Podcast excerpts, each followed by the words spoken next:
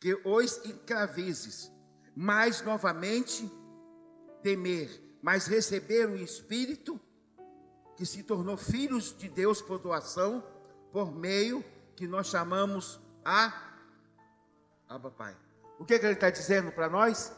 Que nós recebemos o espírito de ousadia. Amém, igreja? Amém? Por que, que o Salmo 91 foi escolhido? O Salmo 91 foi escolhido mediante que é um salmo ousado.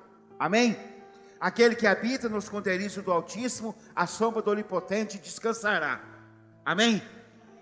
Quem até o final de fevereiro souber esse salmo de cor, vai almoçar um dia comigo.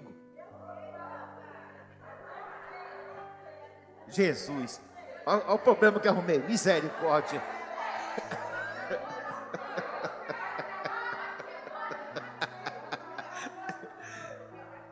Quem está aí saber que o Senhor é Deus. Amém, irmãos? Então diga: o Senhor nos direcionou esse ano para andar em ousadia. Para andar em o... ousadia. Vamos lá. 2 Coríntios. 2 Coríntios 4,13. A Bíblia diz há tempo para todas as coisas. É, é, nós vamos pregar mensagem de ousadia na direção do Senhor, em meio ao que nós estamos vivendo. Nós estamos vivendo um tempo muito difícil e o Senhor disse bem claro para mim: se a igreja não viver com ousadia e declarar o que ela crê, essa igreja não vai conseguir sobreviver. Amém, igreja? 2 Coríntios 4,13. Amém? Estão me entendendo? Estou explicando? Esse é o ano da. Amém. Então eu vou fazer uma pergunta. É mais importante crer ou falar? Falar. Muitos de nós sabemos que Deus é todo poderoso, mas poucas vezes a gente fala que Ele é poderoso. Esse ano é o ano também de você falar sobre Deus. Todas as reuniões que você estiver, falar sobre Deus. Todas as vezes contar histórias sobre Deus, contar o que Deus tem feito na sua vida. Olha o que Paulo está dizendo aqui. Paulo está falando isso aqui, direcionado lá ao Salmo 18, 118, versículo 24. Olha o que, que ele está falando aqui, ó. Ele está dizendo para a gente essa manhã: está escrito, crie, por isso eu falei. Amém? Então fala, Senhor, esse ano eu aceito o desafio de tudo que eu crer, eu vou falar. Que que você crê? Muitas das vezes a gente fala sobre crer, mas a gente não fala em que a gente crê. Amém? Estou explicando? Quer ser curado esse ano? Amém? Então, eu terminei esse final de ano com um problema sério na visão, ia ter que fazer raspagem por causa do, do nível de açúcar no sangue. A parte do fundo de olho foi toda deteriorada. Mas acho que foi, foi onde? Hoje é sexta. É, sexta-feira. Sexta-feira eu fui ao médico. É, graças a Deus, a doutora fez um exame, depois ela fez outro, e ela não acreditou, e ela falou: você só aumentou o grau, mas toda a parte do fundo de olho que estava danificado não está mais. Olha, olha, olha para mim. Olha para mim. Eu aprendi a ler com 25 anos de idade. Eu sou apaixonado agora por ler. Todos vocês sabem que eu tenho dislexia e eu aprendi a ler com 25 anos. Mas eu não deixo de ler, eu comecei a falar, Senhor, eu creio que eu vou ser curado. Eu preciso ser curado. Não tem como eu ficar sem ler. Eu sei que o conteúdo da palavra que, que eu já tenho no coração me faz viver em fé, mas eu preciso. O que, que você quer esse ano? Amém? Amém? Amém? Diga o que, que eu quero esse ano. O que, que eu quero esse ano? O que, que eu quero esse ano? Vamos lá, continuar. Quem pode continuar a ler esse versículo para mim? 4,13. Uh!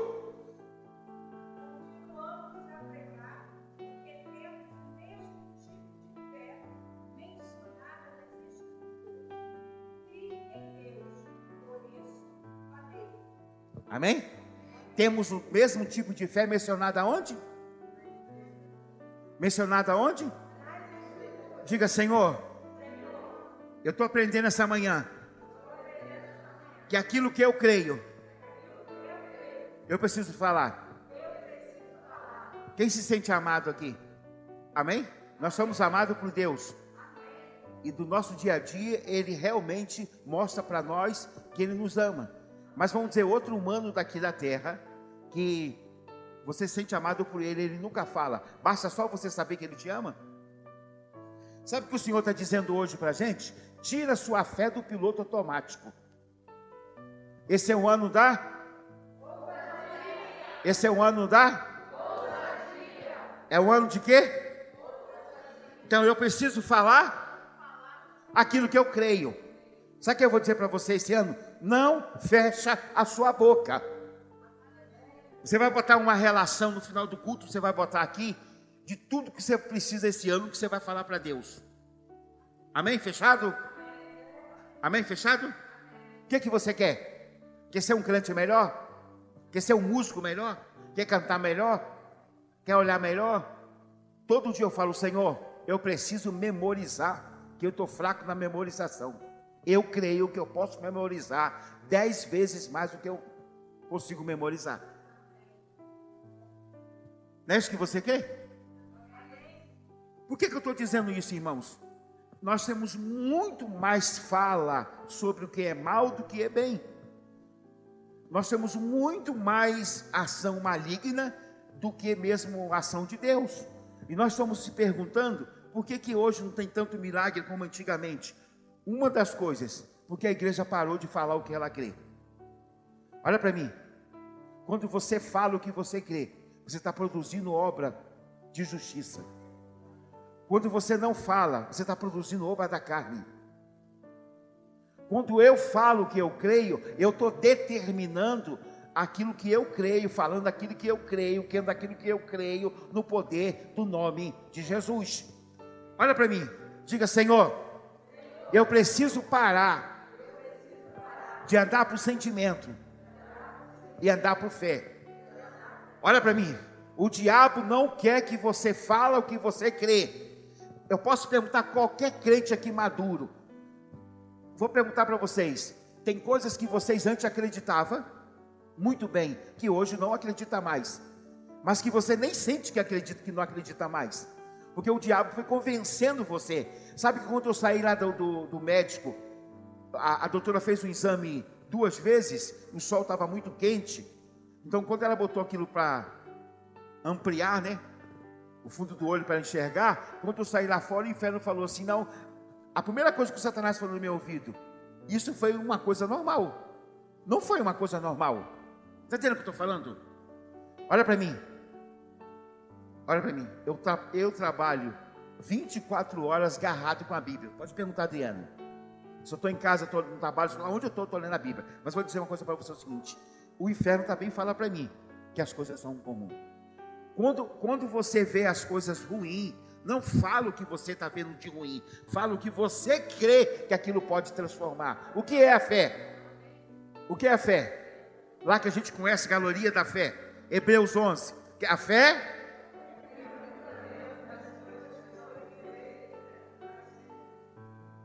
O que você espera, meu querido, minha querida? Tem que falar. Já pensou a Deus quando criou lá o mundo? Deus falou o quê? Acha?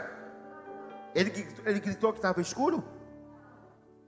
Então, assim, se eu não, se, se não estou andando por fé, eu não estou andando em espírito. Se eu estou andando emo, nas minhas emoções, no meu sentimento, eu estou andando produzindo obra da carne. Então, tudo que eu vejo de ruim, eu vou falar, eu vou reclamar, eu vou murmurar. Só, irmãos, que estamos, chegamos ao fim. Tem muita coisa acontecendo ruim no mundo, mas também tem muita coisa boa acontecendo. Eu tenho um amigo meu que está, ele está entre ali a, a Coreia do Norte, a China, e, e lá nesse, nesse período onde ele está, ele lida com muitos chineses e com alguns que conseguem fugir da Coreia do Norte, e esses que conseguem fugir da, fugir da Coreia do Norte, eles estão falando que um canal de televisão, vamos dizer assim, igual aqui no, que fala aqui no Rio de Janeiro, como que é? Net Gato. que conseguiu entrar uma net gato na Coreia do Norte e o evangelho está sendo pregado lá. pela igreja que, que é da Indonésia. Irmão, é glória a Deus, muito glória a Deus mesmo. Você imaginou um, um canal? Se, você, a gente nós ficamos seis meses ano passado orando pela Coreia do Norte. Ano passado não, 2019. O mundo continua orando pela igreja de lá. Isso é uma grande vitória. Estou dizendo para você hoje que é uma coisa que eu e você jamais imaginou que um canal evangélico ia começar a funcionar agora, pegar dentro da Coreia do Norte. Por outro lado, também, ele falou que as, a, as, o governo chinês está acabando com as igrejas evangélicas, mas aquelas igrejas que são mais afastadas, que são chamadas nas vilas, que é onde moram as classes mais pobres, onde tem mais cristão, ele falou que essas igrejas elas não, elas não foram, vamos dizer, desfeitas por causa da coronavírus, e os crentes que eram dessa igreja, tudo que eles plantaram nesse ano de 2020 deu muita quantidade, e eles, como crentes, estão abastecendo o restante da população que não tinha comida para comer. Até o próprio pessoal que trabalha para o governo estão pegando comida na igreja. Então eles podem ver que os cristãos não era aquele bicho de sete cabeças que o governo estava pregando. Então, em meio a todo esse destroço, nós também temos muita vitória para contar. E eu creio, como o Senhor falou para a gente ano passado, que o ano passado era o ano da reforma. E eu creio que aquele que decidiu andar na reforma de Deus, ele tem boas coisas para contar esse ano. Ele tem boas coisas para anunciar esse ano. Então, eu, se eu creio, eu tenho que fazer o quê? Olha para mim. Não existe no Evangelho eu quero numa coisa e não falar. Alguém está me ouvindo? Alguém está me ouvindo? Não existe no Evangelho nada, nada que se possa fazer diferente. Se eu creio, eu tenho que falar. Olha para mim, olha para mim.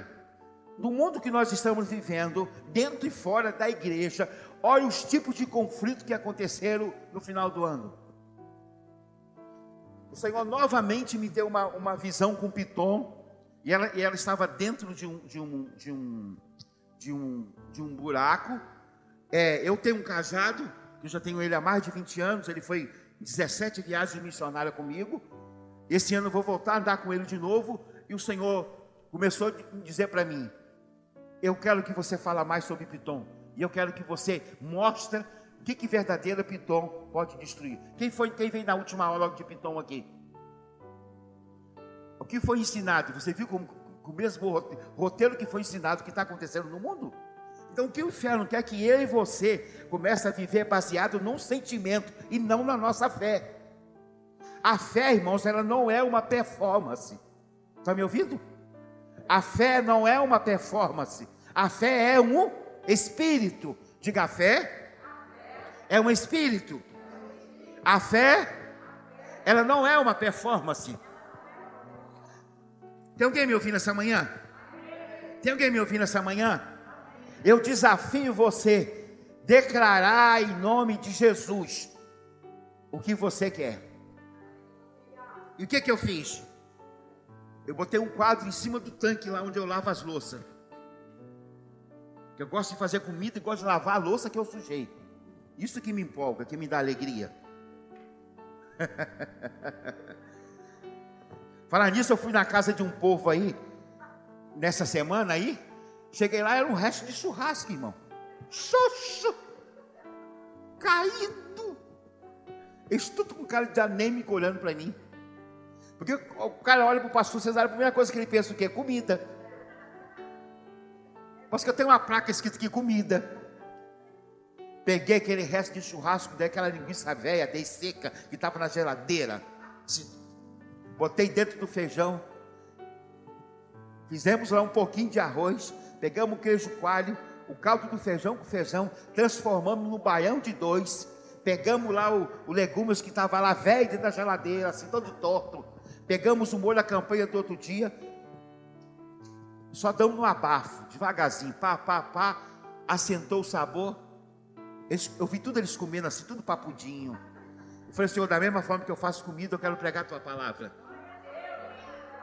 E ontem eu fiquei em casa pensando, será que, é que eles almoçaram nesses outros dias?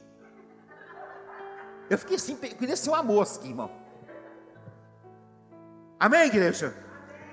Você podia imaginar que o resto do churrasco ia virar um baião de dois? Não, mas virou perfeitamente. Glória a Deus. Diga, Senhor, eu creio. Eu creio. Eu creio. Por isso eu tenho que falar. Eu não admito mais, Senhor, ficar com a minha boquinha fechada. Então vou lá para o Salmo 91.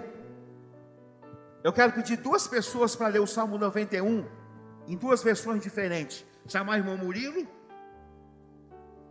e depois a Adriana. Dá um pulinho aqui, irmão Murilo, por favor. Alguém está me ouvindo essa manhã? Tem certeza que vocês estão me ouvindo essa manhã? Diga, Senhor, eu creio. Por isso eu falo. Faz uma lista de tudo que você crê. Coloca lá na cabeceira da sua cama, coloca onde você acorda de manhã e você vai começar a declarar lá todo dia o que você crê no nome de Jesus. Diga, Senhor, Senhor, eu creio. Mas antes da gente ler o Salmo 91, vamos lá 1 Coríntios. 1 Coríntios, capítulo 1, versículo 30. Só para me dar um respaldo para vocês que eu falei que a fé não é uma performance, a fé é um espírito. Só para vocês entenderem um pouquinho. Não é ah, o pastor falou que a fé é um espírito. Onde está escrito isso? Não, não estou tirando nada de contexto, tá? Se você ler o texto todo, você vai entender que eu não estou tirando nada de contexto. Esse é o ano da. E eu preciso falar o que eu. Então, se eu creio, eu vou falar. 1 Coríntios. 1 Coríntios 1,30. Acharam? Acharam misericórdia? E por iniciativa dele, vocês estão em Cristo Jesus. Iniciativa de quem?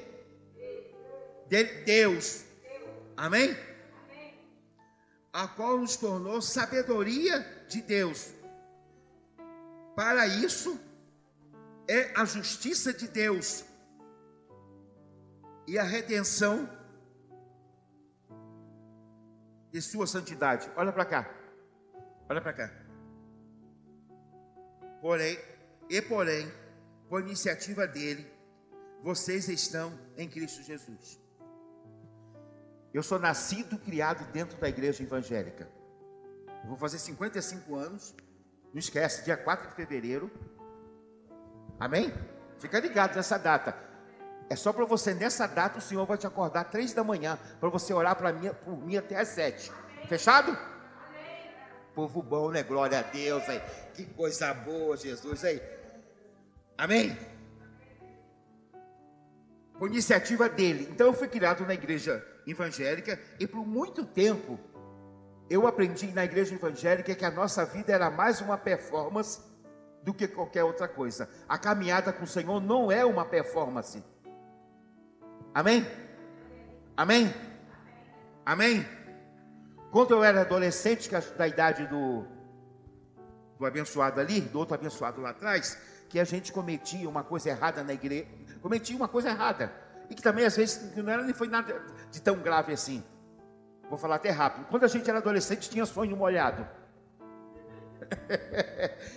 E que a gente chegava na igreja, a gente ia com o lombo preparado para levar uma paulada. Então, assim, nesse dia, a gente ficava na igreja mais escondido do que para louvar. Porque a gente pensava o quê? Se a gente teve esse tipo de sonho, e agora? Como eu vou participar da Santa Ceia? Estou explicando? Estou explicando? São essa, essas formas que o inferno quer que a gente acredite. Diga, a minha caminhada com o Senhor não é uma performance Amém?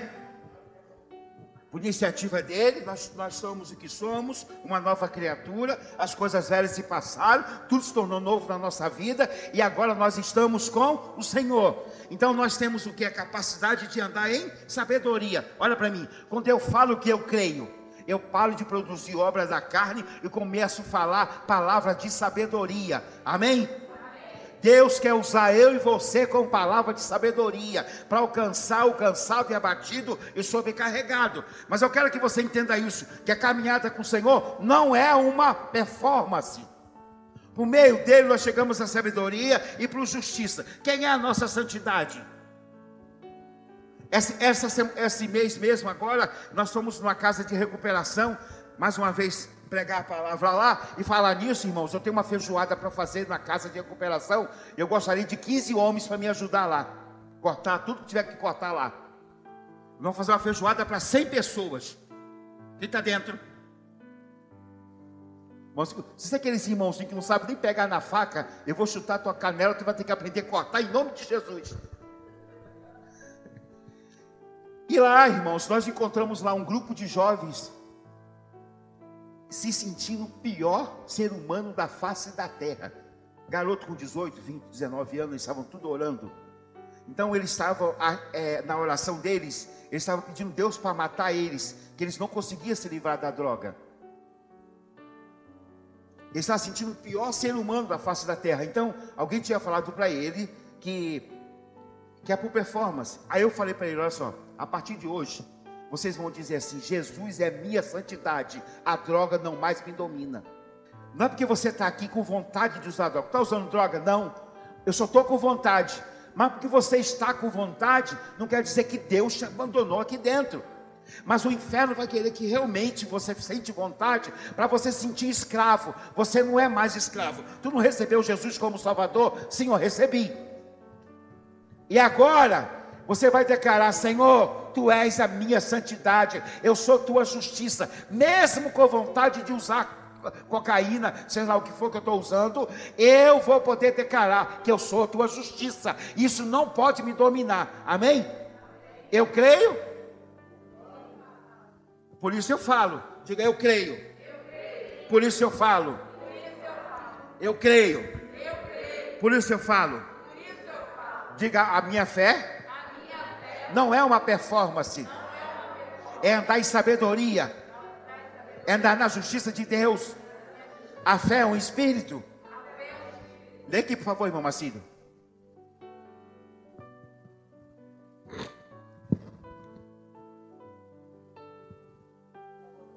É o 91. Aleluia, meu Senhor. Amém. Todos vamos lá. Aquele que habita no esconderijo do Altíssimo, a sombra do Onipotente descansará. Direi do Senhor, Ele é meu Deus, meu refúgio, a minha fortaleza, e nele confiarei. Porque Ele te livrará do laço da passarinheiro e da peste perniciosa. Ele te cobrirá com as asas as suas pernas, e debaixo das suas asas estará seguro. A sua verdade é escudo e broquel. Não temerás espanto noturno, nem seta que voe de dia, nem peste que ande na escuridão, nem mortandade que assole ao meio-dia. Mil cairão ao teu lado e dez mil à tua direita, mas tu não serás atingido. Somente com teus olhos verás a recompensa dos teus ímpios. Porque tu, ó Senhor, és o meu refúgio, ó Altíssimo, e é a tua habitação. Nenhum mal te sucederá, nem praga alguma chegará à tua tenda.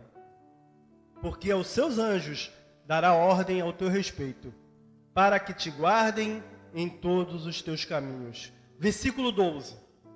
Eles te sustentarão nas suas mãos, para que não tropeces com teu pé em pedra. Pisarás o leão e a áspide, calcarás os pés o filho do leão e a serpente. Pois que tão encarecidamente me amou, também eu o livrarei. Poluei no alto retiro, porque conheceu o meu nome.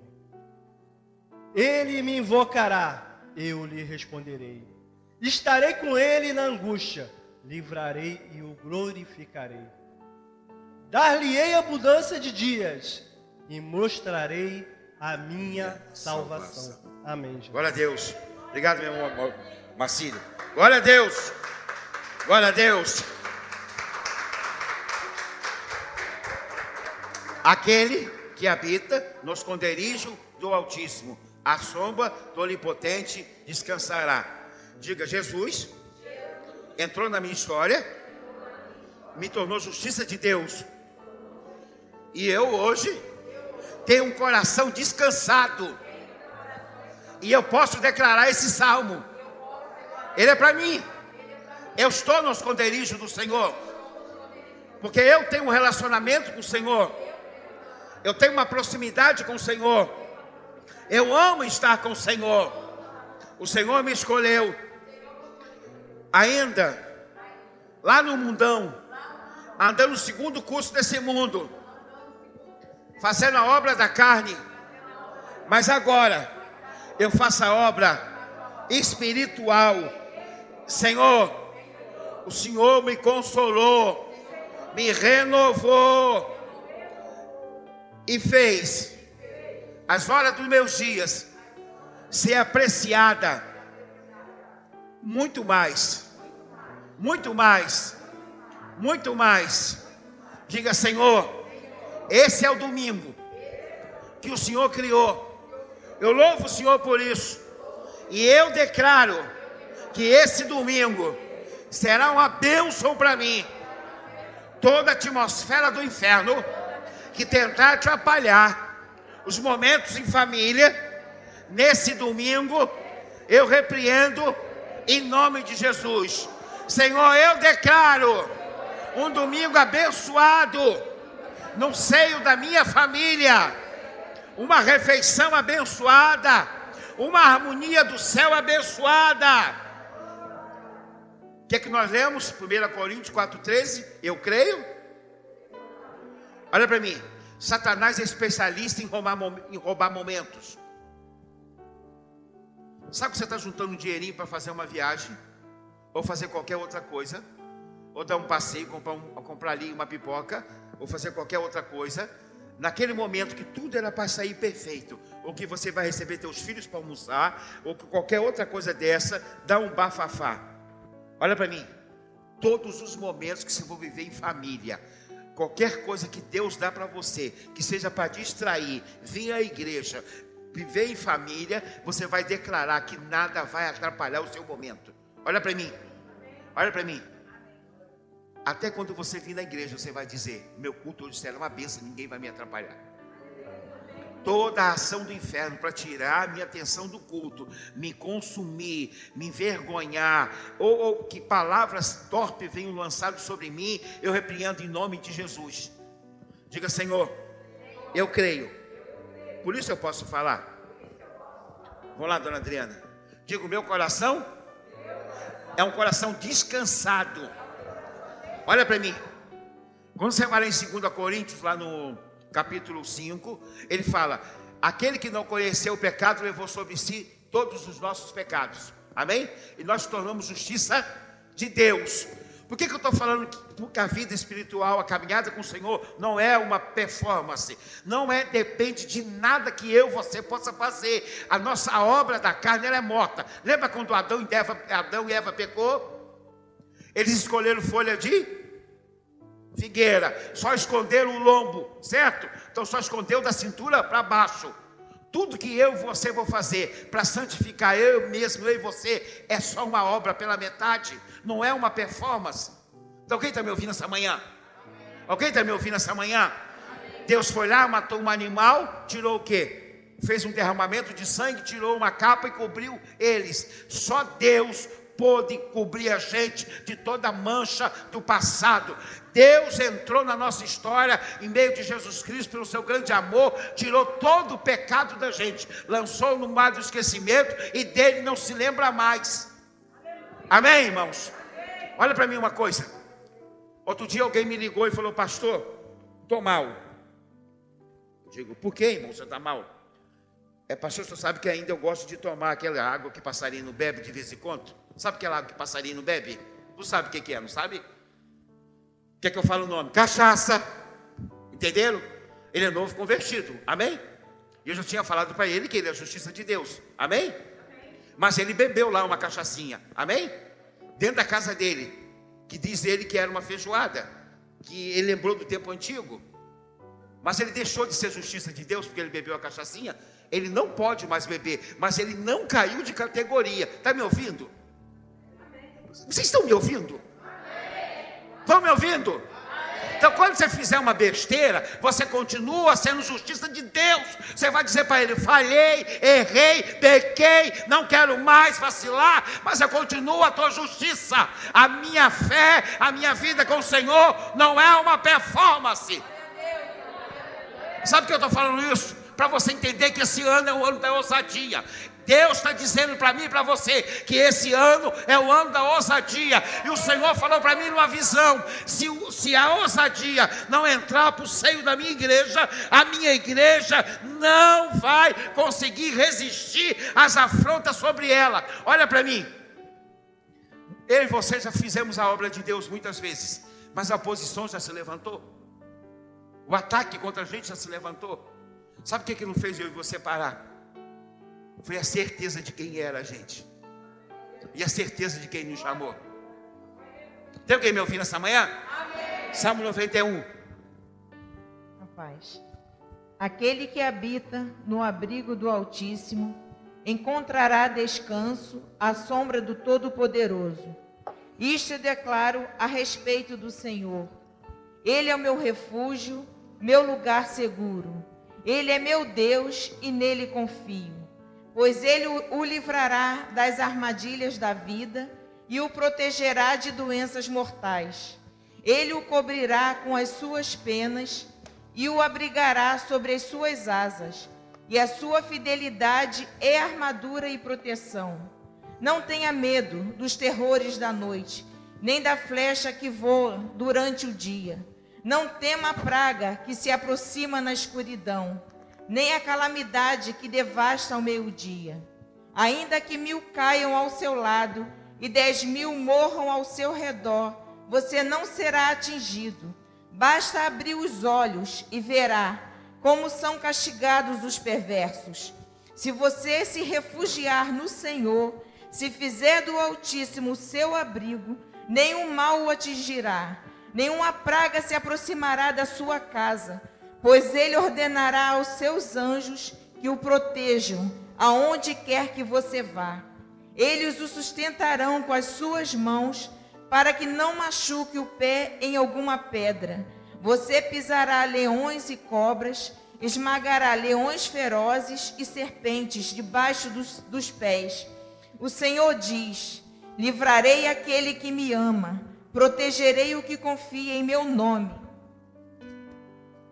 Quando clamar a mim, eu responderei, e estarei com ele em meio às dificuldades. Eu o resgatarei e lhe darei honra. Com vida longa o recompensarei e lhe darei a minha salvação. Amém. Pastor, senhor escolheu o Salmo 91 para ser o salmo desse ano, porque ele é um salmo popular. Não, o senhor escolheu esse salmo porque é um salmo mais conhecido sobre a face da terra. Não, eu escolhi esse salmo que é um ano da ousadia. Se eu creio, por isso eu falo. Eu escolhi esse salmo para quê? Para você dizer: esse vírus maldito do inferno mesmo que chegar na minha casa, não vai prosperar, não vai roubar, não vai me matar, não vai tirar a minha saúde, nem a minha, da minha família. Amém? Então, o Salmo 91 é para aquele que tem um coração descansado, aquele que, que não tinha paz com Deus e agora tem paz com Deus, aquele que andava segundo o curso desse mundo e que agora não anda mais, aquele que está lá na carta aos Efésios 2,7, que diz o seguinte: que nós estamos assentados ao lado de Cristo. Esse é o nosso posicionamento espiritual. Diga, eu estou assentado ao lado de Cristo. Por que, que eu e você estamos assentados ao lado de Cristo? Porque a batalha que nós batalhamos com as nossas forças, nós paramos. Agora nós fazemos tudo no nome do Senhor. Tem alguém me ouvindo essa manhã? Diga, Senhor, eu não preciso mais batalhar com a minha própria força. Eu uso agora o nome do Senhor. O que é que você quer que muda esse ano na sua história? Eu creio, por isso eu falo. Está escrito lá onde? Aonde está escrito? Hã? Hã?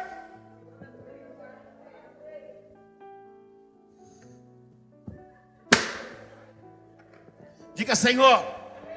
2 Coríntios 4,13. Paulo fala, fazendo uma menção ao livro de Salmos, capítulo 118, versículo 24. Creio, por isso eu falei. O que é mais importante? Falar ou crer? O que é mais importante? O que é mais importante? Muitos dos crentes que eu conheço há anos, eles só crê, mas pouco eles falam. Amém, igreja? Amém, igreja? Outro dia um desse conhecido meu me chamou e falou: Vou pagar almoço para você. Que benção, né, irmão? Quando o cara liga e fala que vai pagar almoço para tu, e fala: Tu pode escolher o lugar. Eu falei: Rapaz, aí. Eu falei: Mas vou ter misericórdia dele. Vamos lá mesmo comer lá no Cospe Grosso. Aí, no final, ele começou a dizer tudo que estava de errado na vida dele. Eu falei: Sabe por que tu está vendo tudo de errado? Que você deixou de falar o que você crê. Aquele que habita nos esconderijo do Altíssimo, a sombra do Onipotente descansará. Aí eu posso declarar: Ele é o meu. Um coração descansado, habita nos esconderijo do Senhor, se posiciona, tem um relacionamento com o Senhor, conhece o Senhor. Agora, com o coração descansado, apto a falar o que crê. Versículo 2. Quem sabe de qual? Versículo 2. Pode, pode ler a Bíblia, eu tenho misericórdia de você hoje. Vamos lá. Bora, bora. Bora.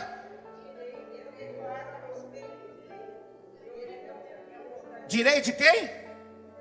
Ele é o quê? Mais o quê? Mais o quê? Então, nesse versículo aí fala os atributos de Deus. Então, Todas as vezes que nós falamos de um nome, principalmente que for um nome de uma divindade, o que vai ressaltar nesse nome é os atributos. Amém? Declaro eu, Senhor, tu és o meu refúgio. Elohim, que está no original, ele é aquele que me sustenta. Vamos lá, versículo 2 de novo.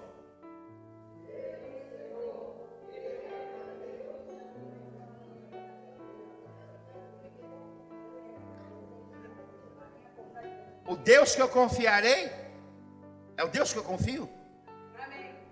É o Deus que eu festejo com Ele quem eu sou. Olha para mim, olha para mim.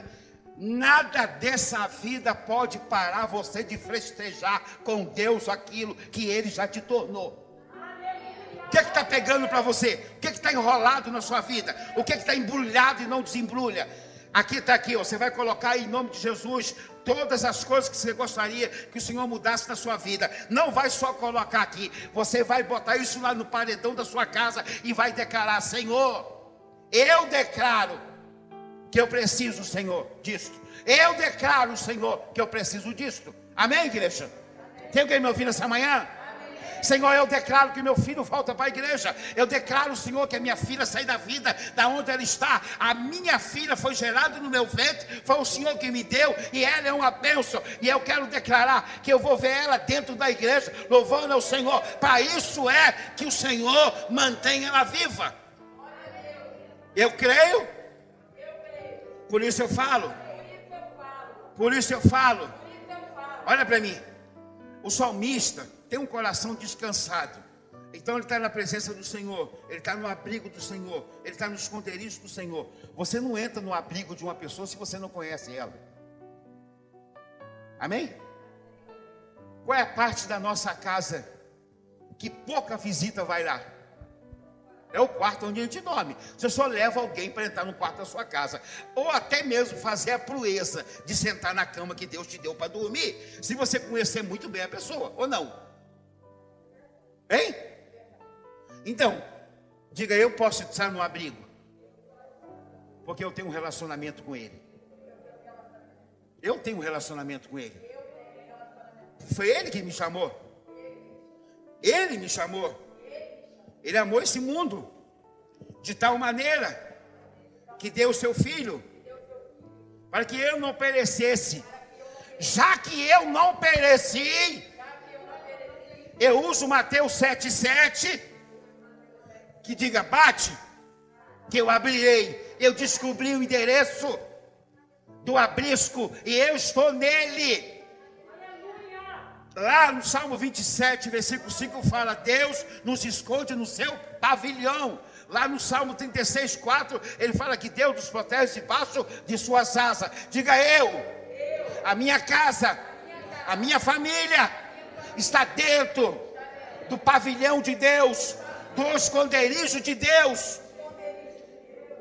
Tem alguém me ouvindo essa manhã? Então, tudo que eu creio, eu preciso. Tudo que eu creio, eu preciso.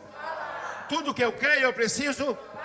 Quer ser curado de quê? Você vai começar a declarar hoje, Senhor, eu declaro no nome de Jesus que eu recebo a cura. Olha para mim.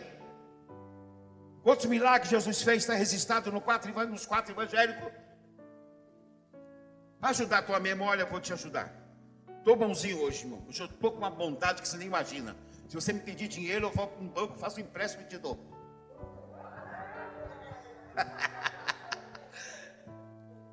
no, nos quatro evangélicos registra 33 milagres de Jesus. Amém? 28 é relacionado ao físico. Pode ler lá. 4 é a parte de alimentação. E 24 é cura física. Digam, meu Deus, cura ainda. Ele é ontem, e hoje, e eternamente. Pastor, estou fazendo um tratamento eu estou tomando medicamento, continua tomando medicamento, fazendo tratamento, mas dizendo: o meu Deus ainda cura. Senhor, eu preciso de saúde. A sua palavra fala que o Senhor levou sobre si todas as minhas enfermidades, em nome de Jesus. Olha para mim, eu estou dizendo para você, assim diz o Senhor: esse é o ano da ousadia. Você está me ouvindo? Tem para me ouvir nessa manhã? Se liga no que eu estou falando nesse primeiro culto, nessa palavra profética para você. Eu ainda nem comecei a pregar. Eu só estou na palavra profética. O irmão lá atrás falou: Jesus. Irmão, Paraíba ficou 30 dias em casa sem falar. Se prepare agora o lobo. Amém? O maior sermão que eu preguei para vocês foi 1 hora e 47. O maior sermão que eu já preguei foi 4 horas e 25 minutos. Pode abrir a torneira? Diga, meu Deus. Eu creio, por isso eu falo. Está tá me ouvindo, irmão? Está me ouvindo?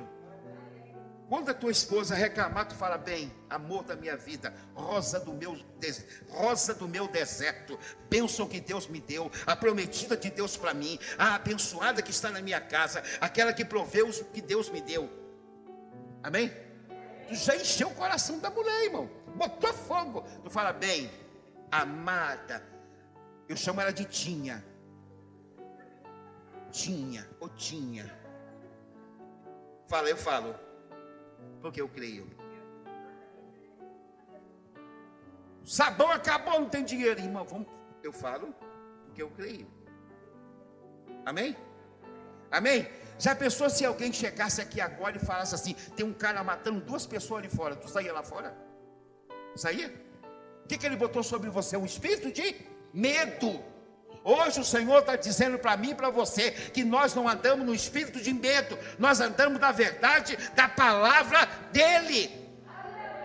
Diga aquele que habita nos esconderijo do Altíssimo, a sombra do Onipotente descansará. Direi do Senhor: Tu és o meu Deus, o meu refúgio e a minha fortaleza.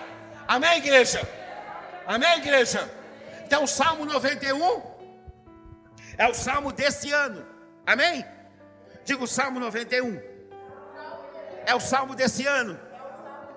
Não é porque é um salmo popular.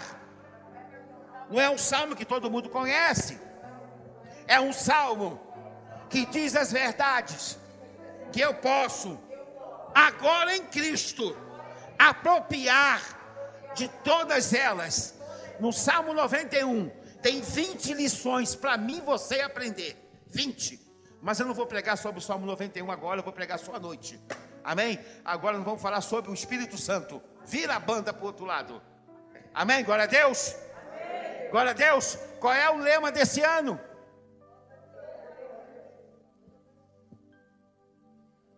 Ah, Jesus. Qual é o lema desse ano, irmãos?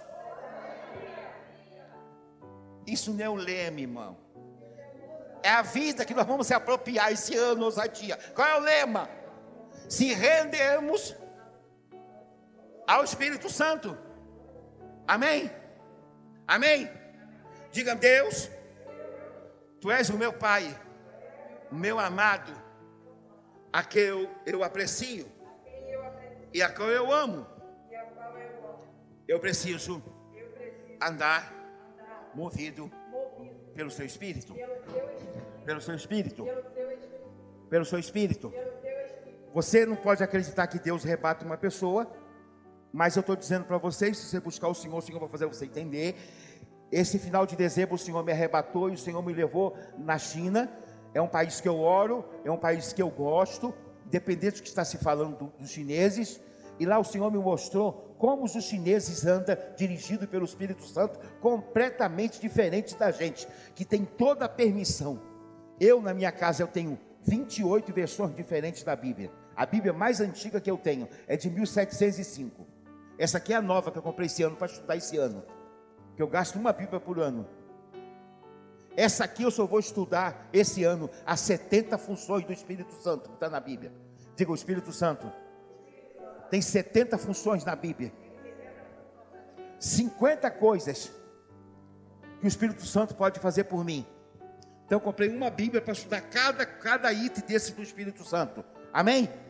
E o Senhor disse para mim o seguinte, Cesarino, se a igreja, se a igreja não se render a mim, através do meu espírito, a igreja não vai conseguir fazer o que eu chamei ela para fazer. Olha para mim. Em primeiro lugar, eu quero dizer que o Espírito Santo não é aquele tio Toda família tem um tio doido, já viu?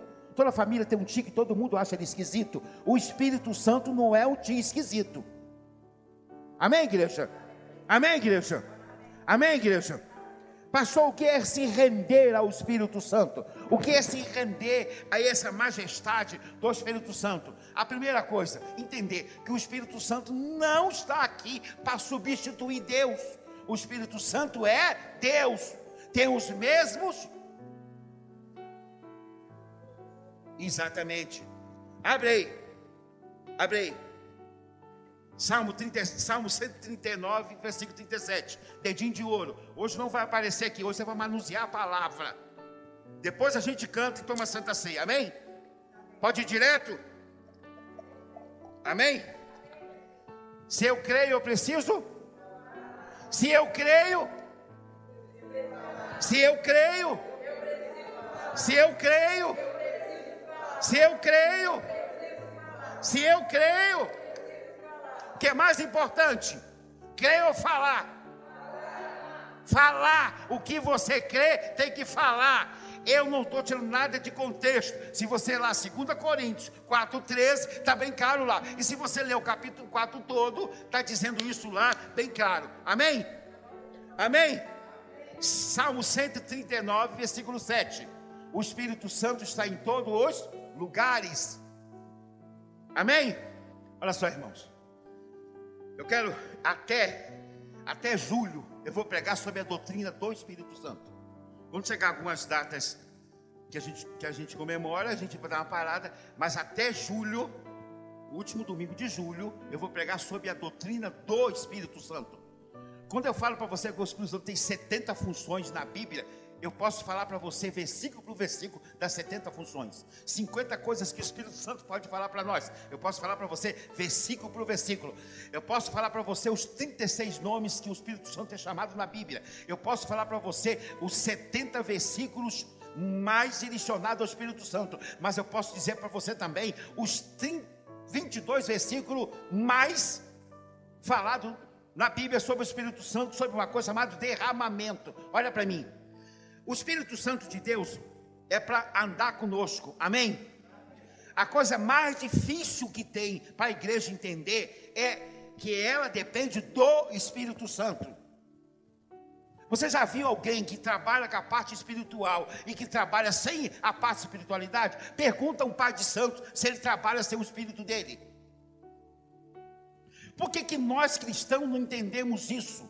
O Espírito Santo estava no início, o Espírito de Deus parava sobre as faces das água. O Espírito Santo de Deus, de uma forma quieta, suave, como uma ave chocando seus ossos, seus ovos, começou a mudar tudo que estava destruído sobre a face da terra. Diga o Espírito Santo.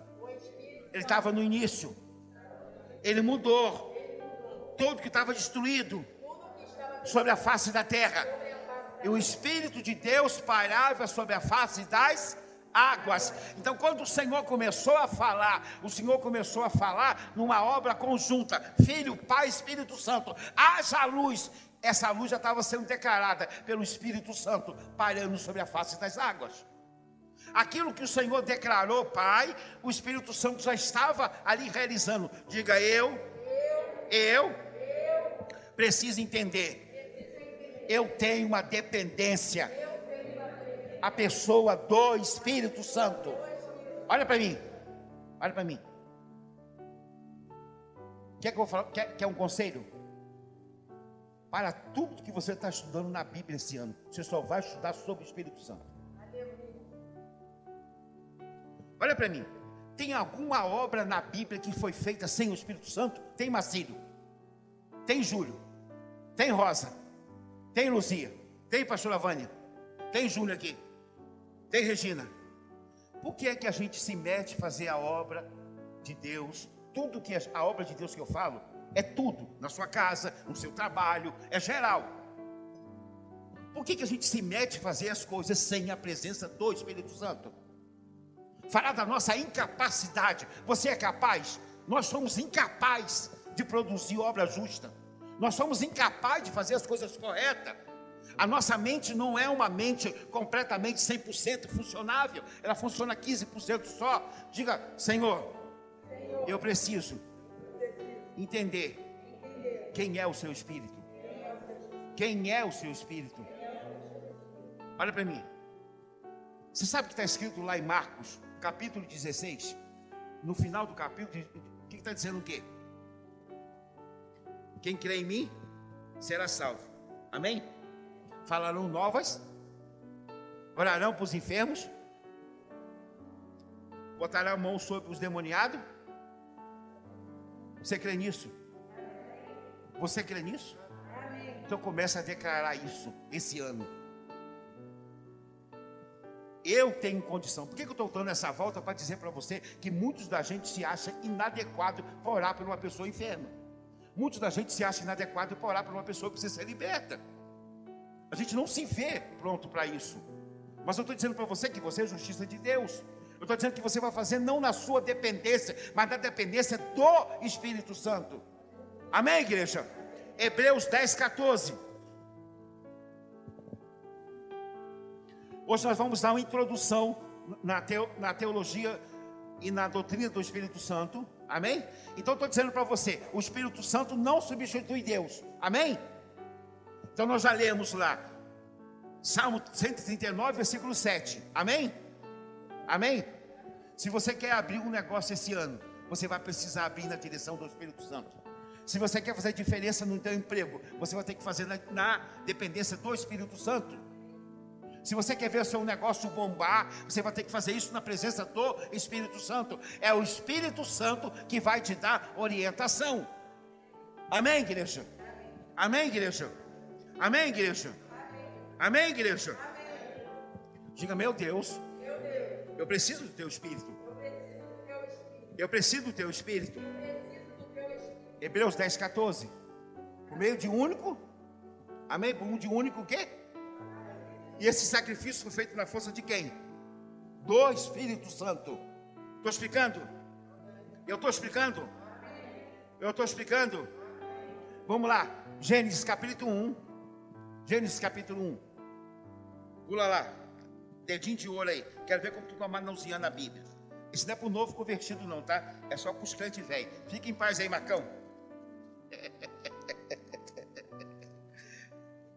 Gênesis capítulo 1. Amém? No princípio, Deus criou os céus e a terra. Ponto. A história para e recomeça de novo. E a terra, porém, estava sem forma e vazia. Havia trevas sobre a face do abismo. E o Espírito de Deus pairava sobre o quê? Então o Espírito Santo estava no começo. Amém, igreja? Eu estou explicando? Eu estou explicando? Salmo 104, versículo 30. Dedinho de ouro. Ah, esse ano vai ter uma gincana na Bíblia daquela das antigas, tá? E esse ano também vai ter uma conferência bíblica de um mês. Amém? Tá bom. Amém. Você está crendo nisso, né? Amém. Glória a Deus. Envia o teu espírito e eles são criados. Assim renova a face da terra. Digo, Espírito Santo foi, foi Deus ali na terra. Renovou a face da terra. Tem alguém me ouvindo essa manhã? Se o Espírito Santo estava no início, amém? Eu e você dependemos de quem? Amém? 2 Coríntios, capítulo 3. Digo, o Espírito Santo estava no começo. O Espírito Santo estava no começo. 2 Coríntios capítulo 3, versículo 10. É, hoje eu estou lendo com a Bíblia que tem uma que tem uma, uma, uma versão parecida com a de vocês. No próximo domingo eu vou ler uma Bíblia em hebraico e vou traduzir para vocês, para vocês ver como que é importante a gente entender o tradicional, entender aquilo que é do princípio. É, as Bíblias nossas são uma bênção, mas alguma delas teve muitas divergências nas interpretações. Mas quando a gente pega uma Bíblia no original, por exemplo, uma vulgata que saiu do grego e do hebraico, a gente percebe que as coisas é muito mais fácil para a gente entender e tomar posse. Hoje, eu estou dizendo para você, eu creio. É mais importante falar ou crer? É mais importante falar ou crer? Aonde está escrito? Tu vai mandar imprimir isso. Tu vai mandar imprimir isso na letra 72. E vai botar lá na entrada da tua sala. E tu vai ler. Creio, por isso eu falei. Aí tu já vai dar uma rajada de língua estranha, duas cambalhotas, e vai dizer: mais um novo dia que o Senhor me deu. Eu creio e eu declaro que esse dia será uma bênção. Amém, Amém igreja? Quando você for abrir teu comércio lá, tu vai dizer, Senhor, eu preciso de vender tanto hoje para cumprir, para pagar o que eu preciso. Você está na rua, é vendedor, você fala, Senhor, hoje eu preciso vender para que eu possa cobrir a minha despesa. Senhor, eu preciso ver o fruto do meu trabalho. Hoje eu vou trabalhar e vou ver o fruto do meu. Se eu creio, eu preciso. Se eu creio, eu preciso. Se eu creio, eu preciso. Tem alguém me ouvindo essa manhã? As cartas são feitas para dizer, são graves as fontes, mas a presença pessoal dele é fraca. A palavra é desprezível. Considere então isto que somos na palavra por carta, estamos ausentes. Então seremos atos como presente. Por que, que ele estava ausente? No mesmo instante estava presente. Porque ele estava fazendo as coisas no. Hein? No Espírito. Amém? Então olha para mim. O Espírito Santo estava no início. Amém? Amém? O Espírito Santo está agora. Amém? Amém? E o Espírito Santo está fazendo o que agora? Dirigindo. Esse ano você vai abrir a tua boquinha e vai falar: Senhor, eu quero ser dirigido pelo teu Espírito. Senhor, todas as decisões que eu tomar vai ser baseada na orientação do teu Espírito. Alguém está me ouvindo? Alguém está me ouvindo? Alguém está me ouvindo? Diga, Senhor, eu preciso, eu preciso, eu preciso andar cada dia mais na direção do teu, do teu Espírito. Espírito, eu preciso, Senhor, andar na direção do teu Espírito. Espírito Santo, eu te peço perdão por todos esses anos caminhando com o Senhor, ter te ignorado. A partir de hoje, Espírito de Deus, eu faço uma aliança com o Senhor de jamais fazer qualquer coisa sem a direção do Espírito Santo. O Espírito Santo é o meu guia, é o meu guia, é o meu guia, é o meu guia. 1 Coríntios 12, 11. Tem alguém me, tem alguém me entendendo? Amém? Então o Espírito de Deus estava no começo, parava sobre a face das águas. Isso é a plenitude de Deus. Olha para mim. Você é a plenitude de Deus. Amém? Deus criou eu e você em glória e em honra. Amém? O pecado entrou, a honra foi embora. Mas Jesus Cristo morreu na cruz do Calvário, a honra voltou. Quando os anjos se dirigem a gente, eles falam, salvo do Senhor Jesus. Por que, que os anjos dirigem a gente chamando salvo do Senhor Jesus? Porque eles sabem do tamanho da obra de Cristo que foi feito na nossa vida. Olha para mim, olha para mim. Jesus morreu por você? Viva como tal. Você hoje é mais do que vencedor. Viva como tal. Para de viver à margem das promessas bíblicas. Para de viver afastado daquilo que Deus te criou. E eu só tenho esse raciocínio, entendo isso através de que? Do Espírito Santo. Quando eu e você pega a Bíblia para ler, o que, que acontece? Você vai dizer capeta sujo. Eu sou uma nova criatura, as coisas velhas se passou. Eu repreendo esse sono em nome de Jesus. Eu vou meditar naquilo que é direito meu. Amém, igreja? Amém, Amém igreja? Amém. Senhor, nessa hora, eu estou declarando que eu sou justiça do Senhor e sou iluminado pelo teu Espírito para entender a Sua palavra. Pai, fala comigo hoje. Tem alguém me ouvindo? Tem alguém me ouvindo? Amém. Quem achou, pode ler, por favor. Uh, Chafá falar que diz, falou que faz, ensinar.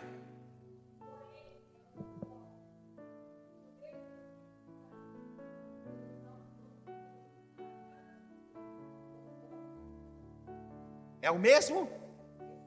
E é um? Diga, o Espírito Santo estava no início, está hoje no seio da igreja. O Espírito Santo me deu talento, me deu criatividade, me deu dons. Amém, igreja? Amém, igreja? Amém, igreja? Amém, igreja? Quando eu trabalhava fazendo comida exótica de, de outros países, como que eu vou saber o paladar de uma comida se eu nunca comi ela na vida? Tem como? Sozinho não, mas com o Espírito Santo tem.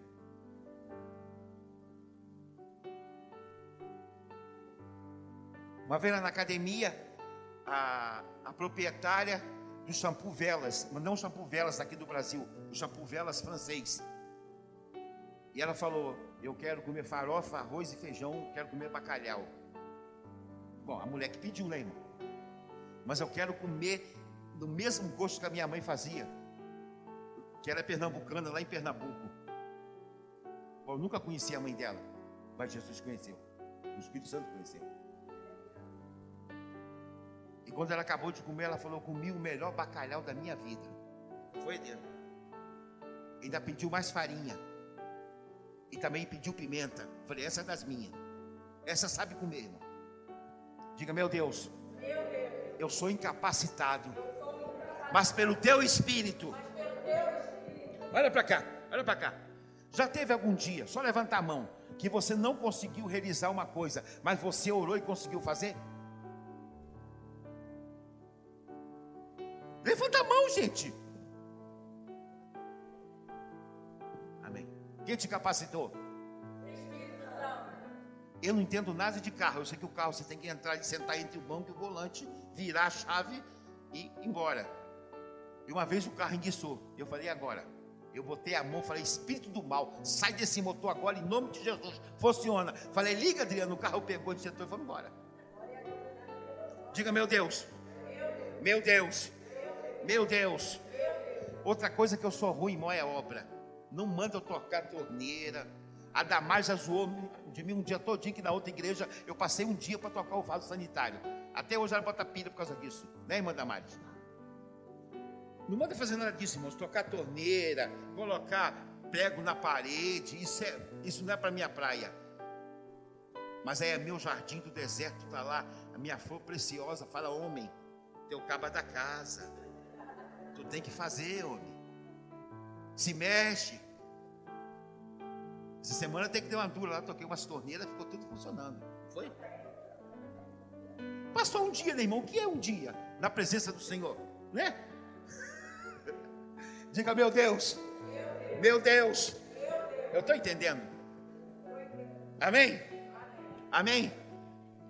Quando você, quando você lê Isaías 44, 3, 3, fala o derramamento do Espírito. Quando você fala em Zacarias 12, 10, fala o derramamento do Espírito. Quando você fala em Joel capítulo 2, versículo 28 e 29, fala o derramamento do Espírito. Quando você fala em Mateus capítulo 5, fala o derramamento do Espírito. Mateus capítulo 5, versículo 11, derramamento do Espírito. É, Lucas 3,16, derramamento do Espírito. Atos 1, 5, derramamento do Espírito. Atos capítulo 2, do versículo 1 ao 4, derramamento do Espírito. Quando fala em Atos capítulo 2, 38, derramamento do Espírito. Quando fala Atos do versículo 11 ao versículo 15, fala derramamento do Espírito. Quando fala Atos capítulo 10, versículo 38, fala em derramamento do Espírito. Quando fala lá em Lucas 24, 49, fala sobre derramamento do Espírito. Quando fala Atos 1, 8, fala sobre derramamento do Espírito. Quando fala Coríntios, capítulo 11, Coríntios, capítulo 11, fala derramamento do Espírito. Quer mais? Notaram? Ninguém notou? Eu passei esse tempo, ninguém anotou. Nem Rosa. Ou se Rosa não anotou, ninguém anotou. Diga, Senhor. Senhor. Senhor. Eu preciso entender a necessidade de se mover através do Espírito. Olha para mim, se rendeu ao Espírito Santo, é primeiro a viver a verdade que a Bíblia diz que você é. Não adianta a Bíblia dizer que você é mais do que vencedor. Aí você ora, Aí quando um coleguinha seu chama você para tomar um café no shopping e começa a das desgraças da vida, você fala é isso mesmo, é verdade, está tudo ruim. Vou pegar aquele governador lá de Manaus, vou apertar o pescoço dele. Vontade de dar, irmãos. Amigo, estou te ouvindo com paciência. O mundo está um caos, mas o nosso Deus ainda vive. Quem está cuidando de mim, você aqui na terra, irmão? Você já viu um passarinho morrer de fome? Solto. Você já viu um passarinho dizer assim: Ei, Deus, eu ainda não comi? Você já viu um passarinho magricelo dizendo assim: Tem cinco dias que Deus não me dá comida? O que, que ele fala lá em Mateus capítulo 6? Primeiro buscar o reino de Deus e todas as outras coisas. Quantas coisas? Quantas coisas? Mas ele não fala que ele cuida das aves do céu? Ele não cuida da plantinha que de manhã está verde, à tarde está murcha e morre. Eu não gosto muito de bicho, animal de quatro patas. Eu gosto mais de aves, pássaro.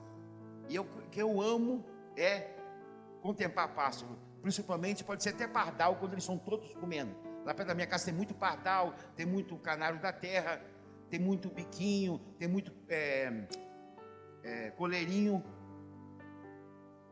mas todos eles estão comendo. Não tem nenhum reclamando que Deus deixou eles com fome. Se Deus cuida dos pássaros, Deus cuida de você. Você é a coroa da criação de Deus. Quem, quem, quem é o homem? Hebreus? Quem é o homem que, que possa o que esquecer? Salmo capítulo 8. Nós fomos criados menor do que quem? Hã? Só, só para deixar você mais confuso. Na Bíblia tem quatro, quatro vezes mencionando Elohim a homem, Elohim a, a anjos, mas ali em Salmo ele está dizendo que nós fomos criados menor do que os anjos. Isso antes da nova aliança. Na nova aliança, Deus nos criou. Lá em Hebreus está dizendo: nós fomos criados menor do que Elohim. Quem é Elohim? É Deus. Você foi criado em imagem e semelhança de Deus. Se você ler no original, está escrito Elohim. Elohim está simbolizando Deus. Ei, você não pensa? Você não pensa, não? Você não pensa? Você não raciocina? Amém? Amém? Amém? Eu estou dizendo para você hoje, você precisa ser filho maduro. Ali está o Murilo e está o Renan. A mãe do Renan não vai falar para o Murilo, Murilo, vai no centro da cidade. Mas ela pode falar, Renan, pega o ônibus aqui e vai ao centro. Por que, que ela não pode falar com o Murilo para ir? Porque Murilo ainda não está maduro para lidar com aquilo que vai ameaçar ele na rua. Amém? O Renan já está. Amém? Olha para mim. Deus está dizendo para mim, para você hoje, ser filhos maduros. Ele quer dar maior responsabilidade para mim, para você. Ele quer mostrar para você que realmente você foi criado menor do que ele. Ele deu para você a imagem e semelhança dele, a capacidade de falar, de raciocinar e de ouvir. Diga, Senhor, Senhor, se eu estou vivendo, eu estou vivendo. pelos meus sentimentos, eu estou vivendo no tato humano. Isso é obra da carne. Mas quando eu estou vivendo no teu espírito, eu estou produzindo obra de justiça. Amém, igreja? Diga, meu Deus, eu estou entendendo. O Senhor quer tratar comigo. Eu estou entendendo, Senhor. O que o Senhor quer tratar comigo. Amém? Amém? Vamos lá. Romanos 8, 27.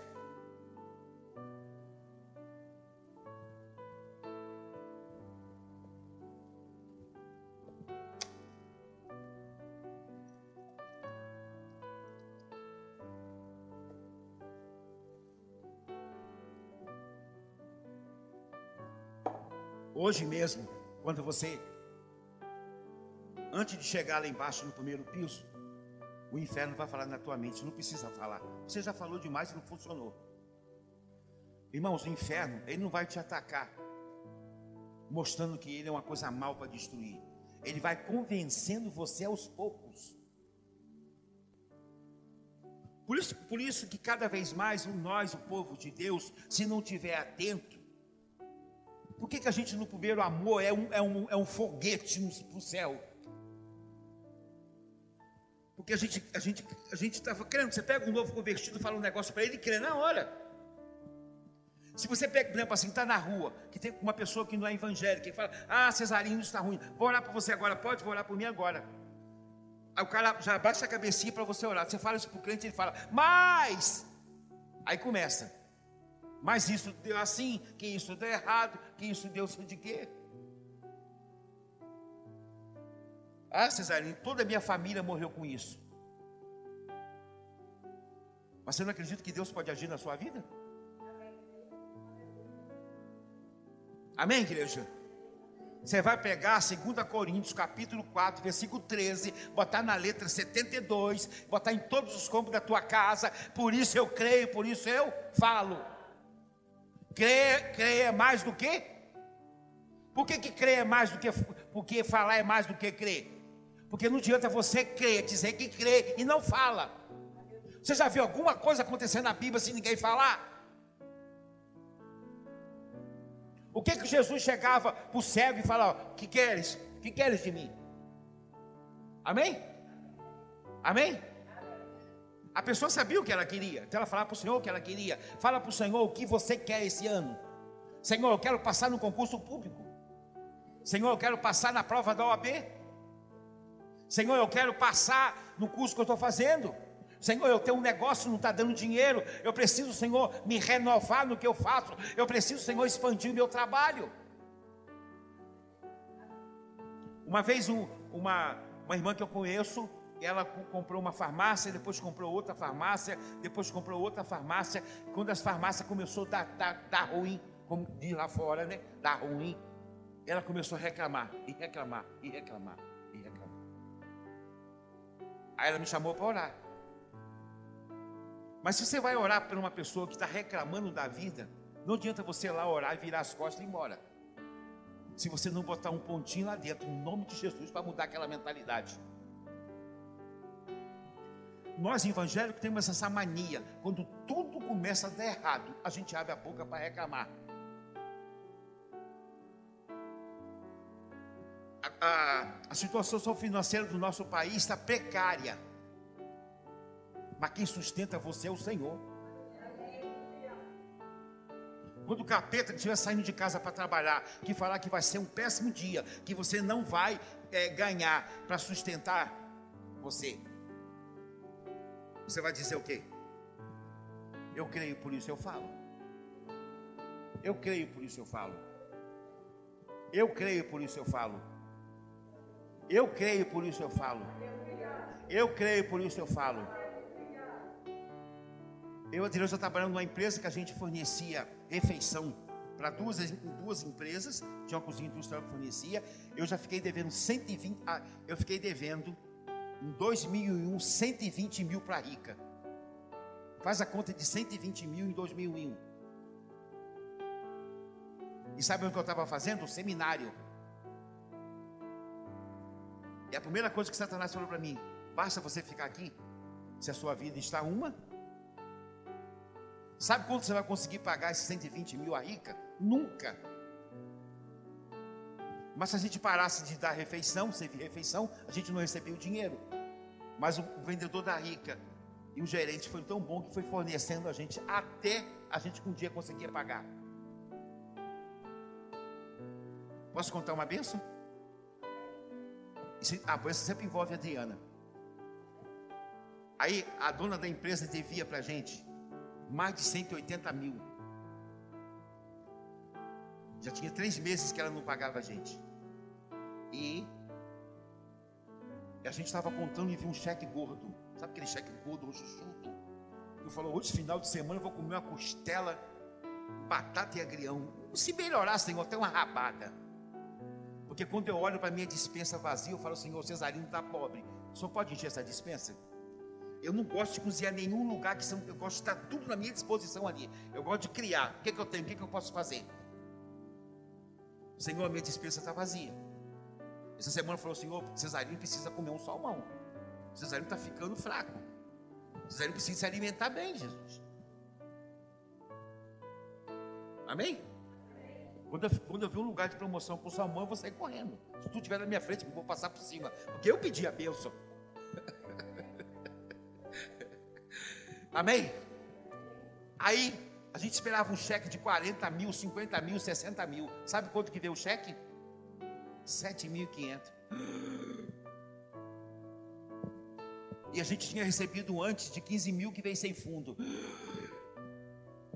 A mulher, a empresa em Bangu, onde a gente, a cozinha industrial, o cheque que a mulher mandou para o Banco do Brasil, da professora Lacê, lá em Ramos, número 105. Faltava meia hora para o banco fechar.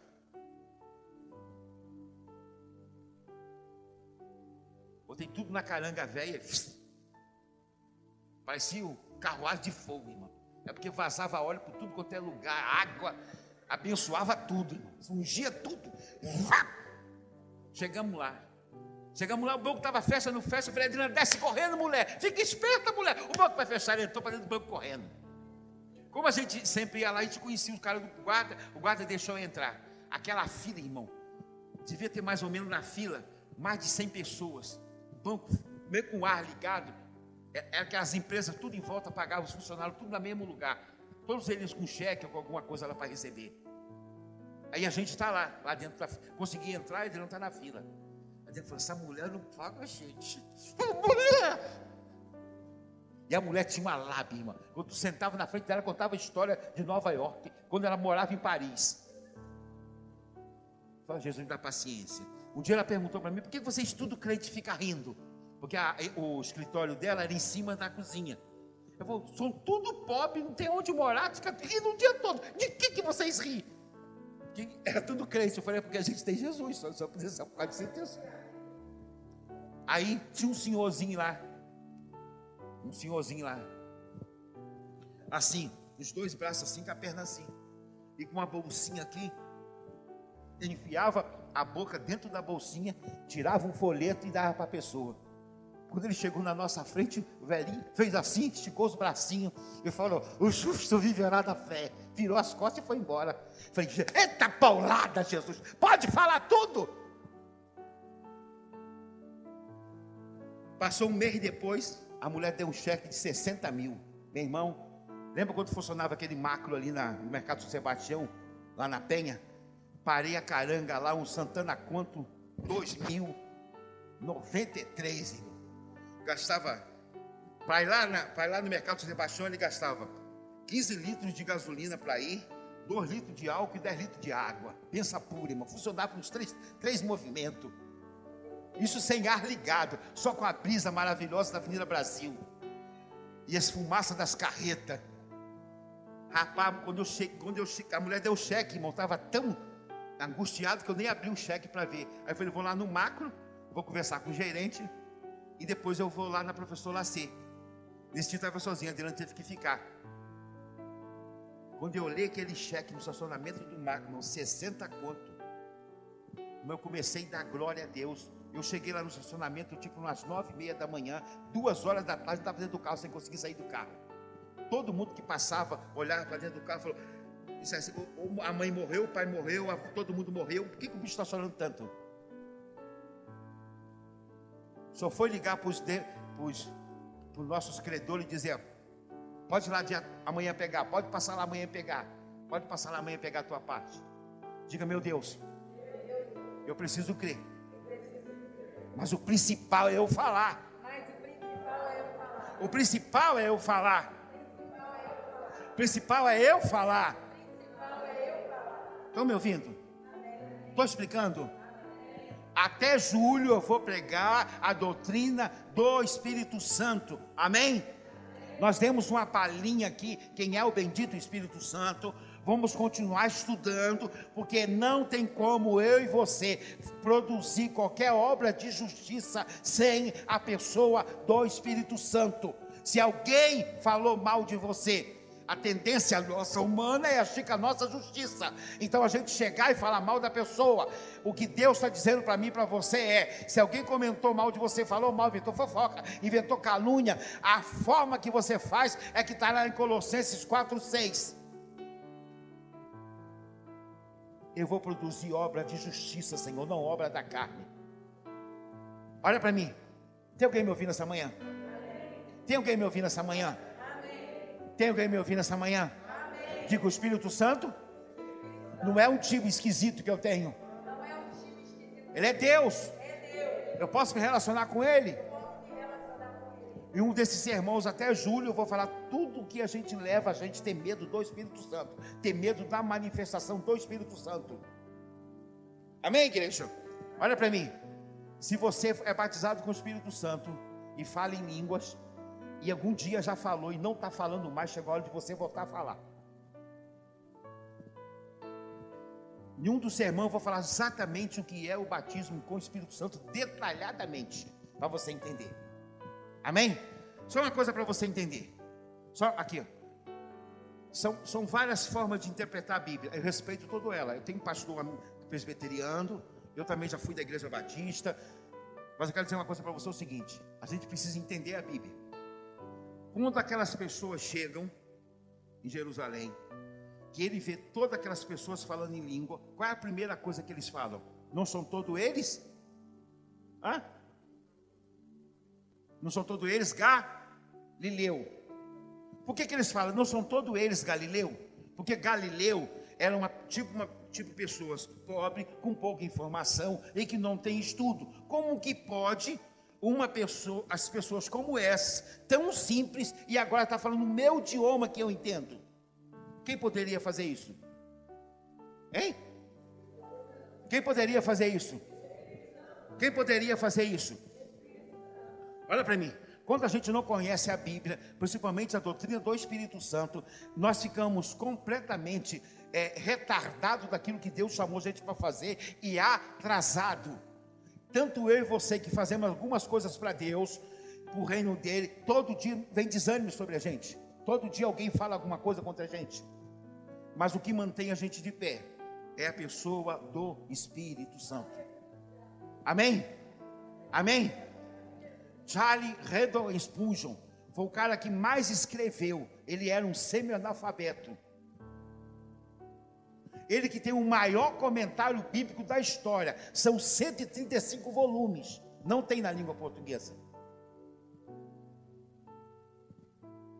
Eu quero dizer para você, se você quer ter sabedoria para enfrentar a dificuldade, os estresses da vida, você precisa da pessoa do Espírito Santo. Você precisa lidar com a tua família, você precisa da pessoa do Espírito Santo. Você precisa lidar com as pessoas do teu trabalho, com a pessoa do Espírito Santo. Você precisa fazer o chamado de Deus na sua vida sem desistir com a pessoa do Espírito Santo. Amém? Então, quando nós olhamos a Bíblia e lemos a Bíblia e não se aprofundamos nela, nós achamos várias interpretações que mais faz a gente entender com a parte humana. Eu quero que está escrito na Bíblia, entendo com o meu intelecto humano o que está na Bíblia. Raramente eu vou entender com o meu intelecto humano. Eu preciso da pessoa do Espírito Santo. Por isso, a Bíblia foi inspirada pelo Espírito Santo. E hoje, quando eu leio, quando você lê, nós somos iluminados pelo Espírito Santo. Peguei me ouvindo essa manhã? Esse ano é o ano da. Eu creio. Crer é mais importante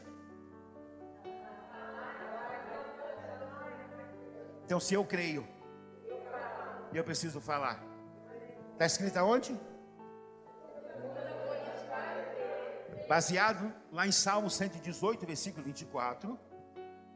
Ele, o, Paulo está dizendo que o salmista tá, falou: Eu creio, por isso eu falei. E eu gostaria que você botasse na sua mente hoje, no seu coração, em nome de Jesus, e pedisse, Senhor, tudo que eu creio. O que, que você quer que mude na sua vida esse ano? Você pode ficar de cabeça baixa, você pode escrever no papel, botar aqui no pedido de oração. Nós vamos tocar dois louvores baixinho. Você vai falar agora com o Espírito Santo. Você vai falar para o Senhor o que você crê. Você precisa de falar. Pastor, eu estou doente. Qual tipo de doença que você tem? Quer ser curado? Você crê que Jesus pode fazer isso? Pelas suas pisaduras, nós fomos sarados. Amém? Amém? Amém? Então você vai dizer isso para o Senhor, Pai. Eu creio que a tua palavra diz que eu posso receber cura. E eu quero ser curado. Eu preciso ser curado. O que, é que você quer que transforma na vida do teu marido, da tua esposa? O que é que muda? Abaixa a tua cabecinha, fala com o Senhor. Escreve o que você gostaria. Não precisa colocar o seu nome. Eu não quero saber o que você escreveu. Eu vou orar e vou ler e vou orar. Mas não precisa saber quem escreveu.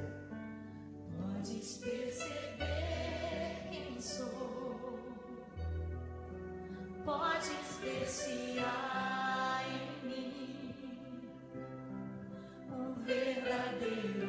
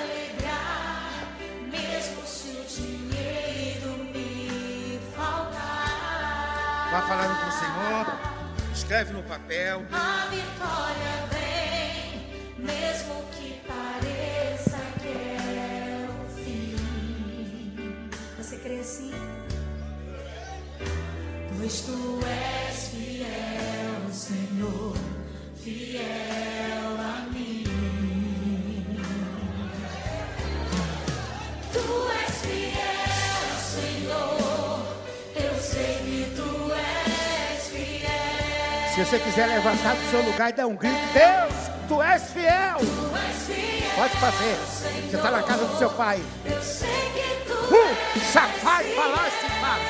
Like me valor de fofançases. Como que eu dali de olho e volta lá. Ai, chamada lá eu comba. Grosso fui falar e disse. Não que me balai de dito papa. Lobo e cambá. Ó Espírito Santo do Senhor. Senhor, nós não estamos falando, Senhor, em nada dessa terra. Tua palavra fala que tu derramou do teu espírito, Senhor, sobre toda a carne. Isso já aconteceu.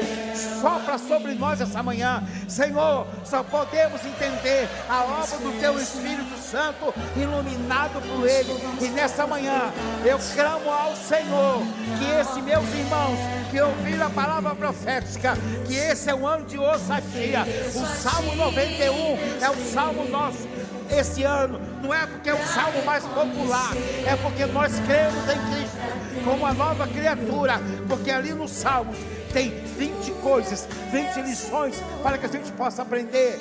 Senhor, é a hora da igreja se levantar.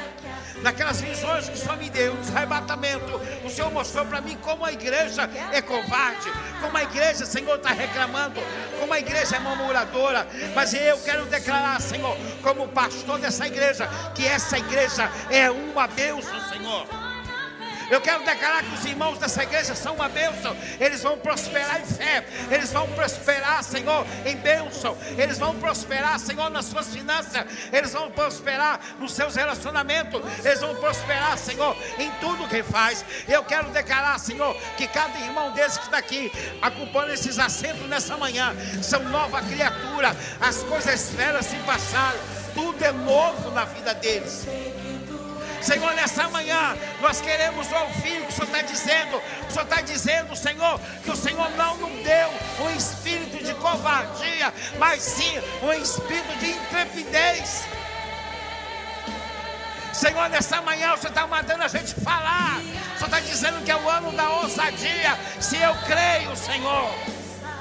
Senhor, foi muito difícil para mim ver a minha visão sendo deteriorada dia após dia, Senhor. E o Senhor curar, Pai. Para mim isso é precioso demais. Senhor, obrigado, Senhor.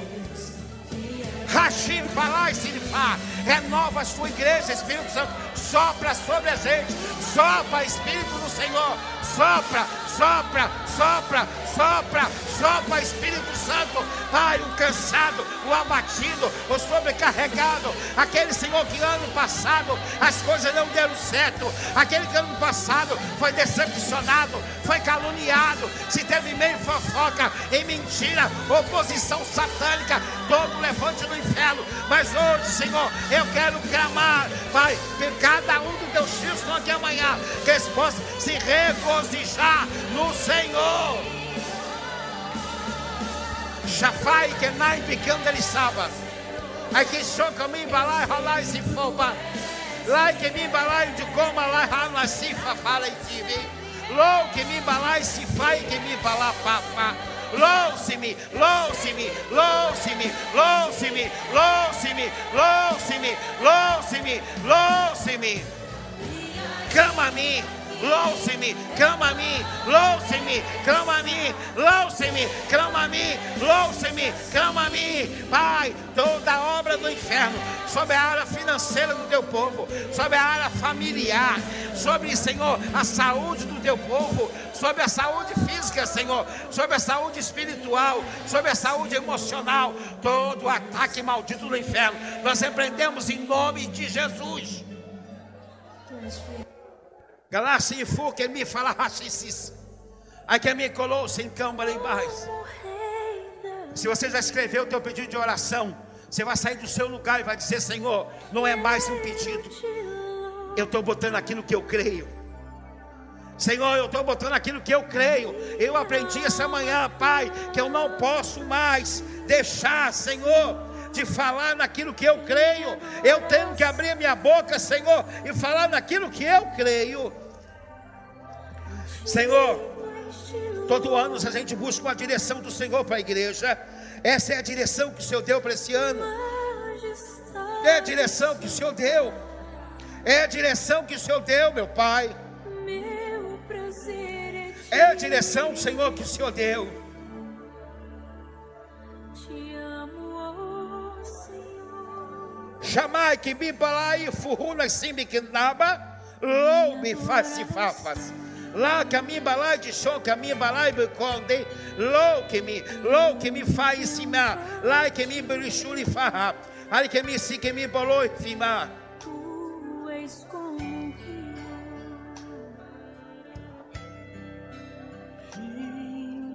águas vivas.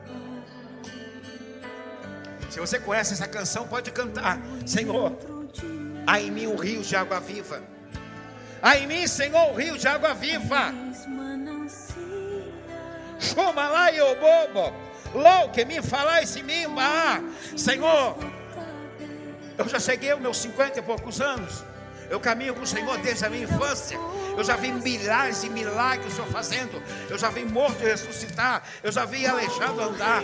Eu já vi surdo o Senhor ouvir. Já vi cego enxergar. Eu já vi, Senhor, pessoa, Pai, com câncer ser curada. Eu já vi alguém vomitar tumor, Senhor. E eu creio que o Senhor hoje, hoje e eternamente. Senhor, eu não estou de brincadeira aqui. Eu não quero, Senhor, tornar essa igreja uma igreja popular. Senhor, eu não quero tornar essa igreja uma igreja famosa. Eu quero, Pai, que a tua presença caia aqui. E eu, como seu teu servo, Senhor, dirigente dessa igreja, eu quero clamar ao Senhor. O teu poder de cura está aqui. Senhor, o teu poder de cura está aqui. Quero abençoar cada cálice desse, cada pão, Senhor, cada suco de uva, que a partir de agora, Senhor, é um ato, Senhor, espiritual. Senhor, a tua palavra fala que nós somos vivificados no Senhor, porque o Senhor nos deu vida e vida com abundância. Quando eu leio a sua palavra, eu vejo que tem 33 milagres, 28 relacionados à parte física, 4 alimentação, 24 a saúde física. Eu creio que o Senhor cura, Senhor. Eu tenho experiência desde a minha infância, na minha casa, Senhor, com meus pais. Eu cresci, Senhor, vendo o Senhor operar. Continuo acreditando que o Senhor vai operar. Esse ano, Senhor, é o ano do milagre. Nós vamos ter cura nessa igreja. Nós vamos ter, Senhor, muita cura física. Cura, Senhor. Chu, faz sangue falar de lá. Xanai que me balou e se e que um balidinho horror. Sanayo! Samai que me balai e me calma se fama.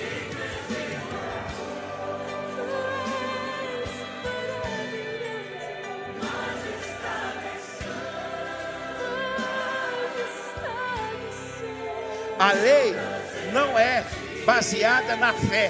Ao contrário, quem pratica essas coisas, por elas viverá. A lei não está baseado a fé. A fé não sustentada pela lei. A fé é sustentada pelo nosso Senhor. Olha para mim, não existe avivamento sem a presença do Espírito Santo. Não existe avivamento sem falar na pessoa de Jesus Cristo. Não existe avivamento sem esses dois nomes maravilhosos. Amém, querido? Passa para a terceira canção aí, meu querido. Amém? Abra vossas Bíblias aí, vamos ministrar a Santa Ceia. Abra vossas Bíblias, João capítulo 6. Olha para mim. Olha para mim.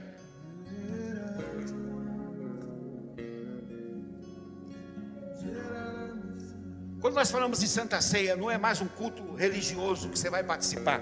Não é mais um momento que você vai participar. Não, não, não, não, não é mais simplesmente você vir na igreja e participar. Eu quero dizer para você que nesse momento que você pegar esse cálice, pegar esse pão, você está adquirindo aquilo que a Bíblia diz que você pode adquirir através, através desse momento. É um momento glorioso, onde nós vamos ajustar nossa aliança com o Senhor. Mas é um momento também de cura. Eu não sei qual tipo de cura física que você precisa, mas eu creio em você tocar nesse cálice, comer desse pão, beber desse momento desse suco, que não é simplesmente um suco, você vai estar sendo tocado pelo Senhor. E você vai começar a declarar todo dia a sua cura. Você vai dizer todo dia para o Senhor sua cura. João capítulo 6. Pode deixar a canção tocando. Diga, Senhor, a tua presença é real. Senhor, a tua presença é real. Senhor, a sua presença é real. Senhor, a sua presença é real. Sabe quando você estiver orando em casa? Sabe quando você estiver orando em casa? Que Satanás falar que a sua oração não sobe ao céu, que você é um pecador devasso. Quando Satanás dizer para você que o céu está de bronze, que Deus não está ouvindo você. Quando Satanás dizer para você que Deus não está te ouvindo, você vai dizer: Satanás, a presença de Deus é real, ela é real. Diga: a presença de Deus é real. Diga: a presença de Deus é real. Diga: Senhor, Sua presença é real. Sua presença é real. Sua presença é real. Eu gostaria que você fosse ficando de pé. E aquilo que você gostaria que Deus mudasse na sua vida, você hoje falasse: Senhor, eu aprendi. Se eu creio, eu tenho que falar. Levanta e fala bem alto. Pode ser todo mundo juntos. Jacó, enquanto fugia do seu irmão deserto, ele teve um sonho. E nesse sonho, nessa visão, ele viu os céus abertos, uma escada posta no céu. Senhor, eu creio, por isso eu falo. Então, naquele momento, ele disse: O Senhor está nesse lugar e eu não sabia. O interessante é que Deus sempre fora o Deus de Jacó. Deus tinha uma aliança com Abraão, com Isaac. Quem que você gostaria que Deus mudasse? Quem que você gostaria que Deus realmente transformasse numa nova criatura? Quem da sua família precisa ser tocado por Jesus? Quem da sua família que está enfermo em casa? Quem da sua família que está passando mal? Quem da sua família que está internado no hospital? Quem da sua família que está internado no sanatório? Quem da sua família que já está diagn- que não tem o relatório médico já disse não, não vai mais viver? Abra sua boca. Abra sua boca. Fala, Senhor, eu creio. Por isso eu falo. Eu creio. Por isso eu falo. Eu creio. Por isso eu falo. Chuque fala, sabe? Camarilá. Senhor, em nome de Jesus, eu não estou aqui de brincadeira. Eu não estou aqui, Senhor, contando historinha para ninguém. Eu não estou aqui, Senhor, para tornar esse lugar famoso. Senhor, eu estou aqui para proclamar a tua palavra. Eu caminho com o Senhor há muito tempo e eu declaro, segundo a minha palavra, em nome de Jesus, essa igreja, esse ano, vai fazer diferença nesse bairro, nessa cidade, nesse estado, no nome de Jesus.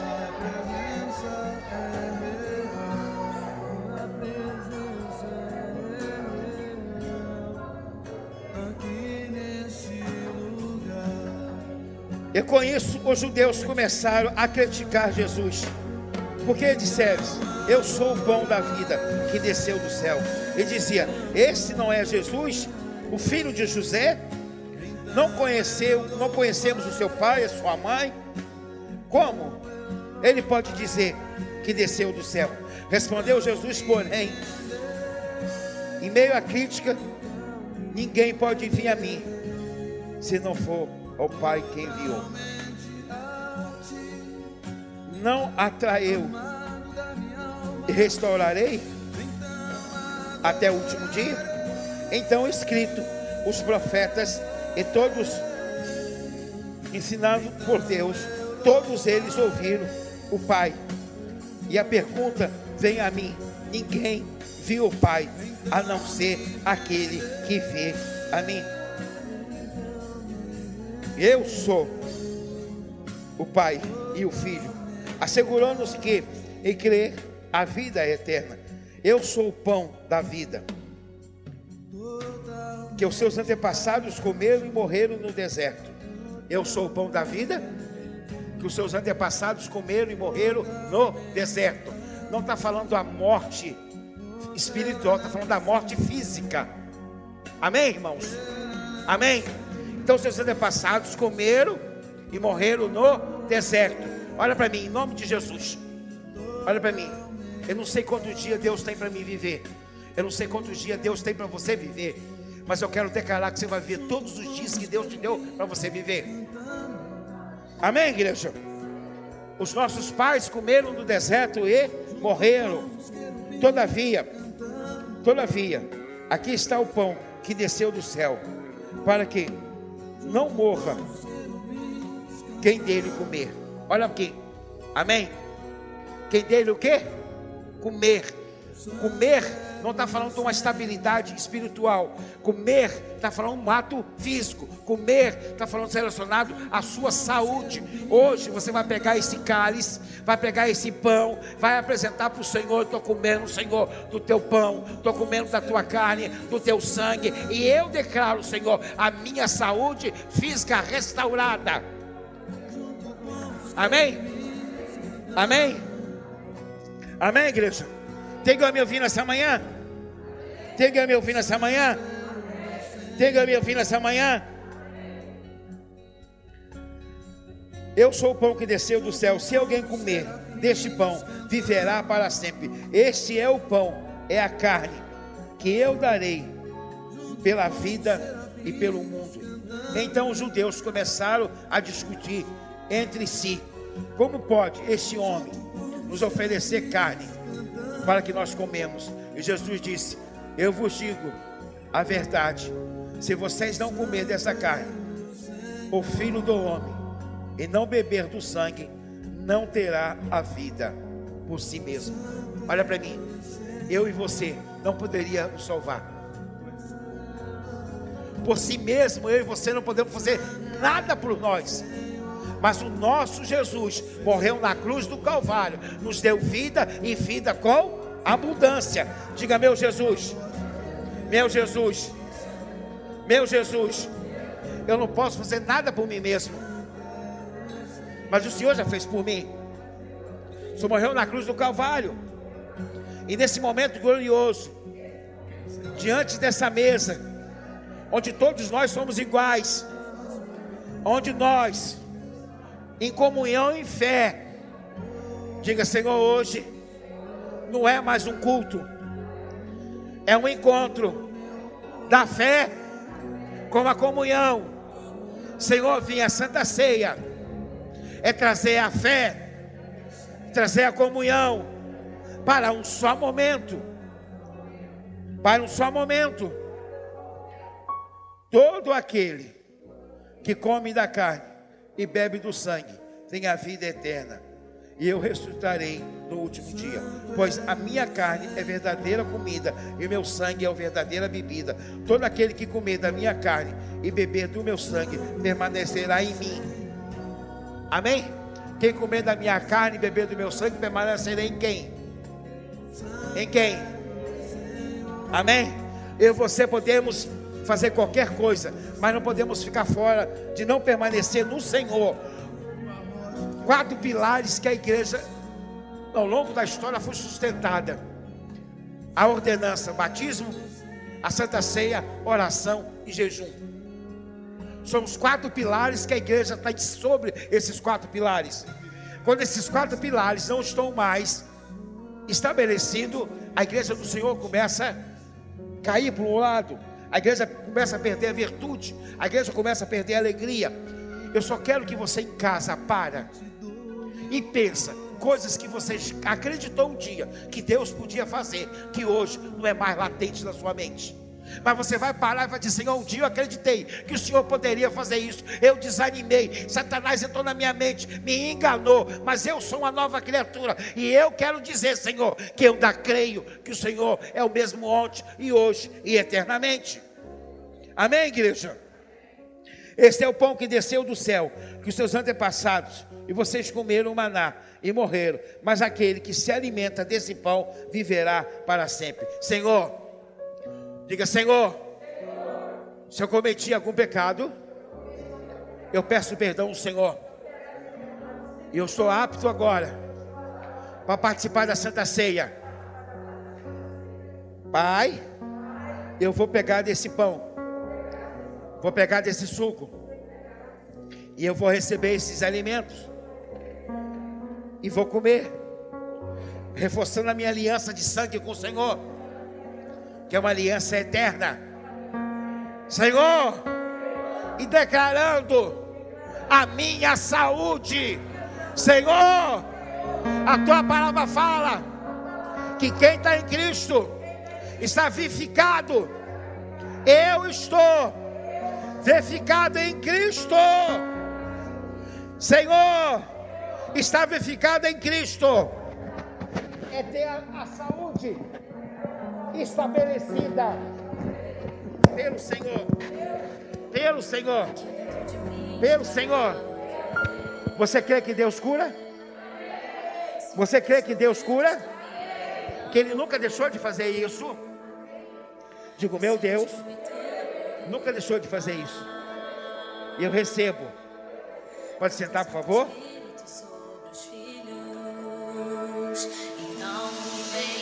Receba a vida do Senhor sobre a sua vida.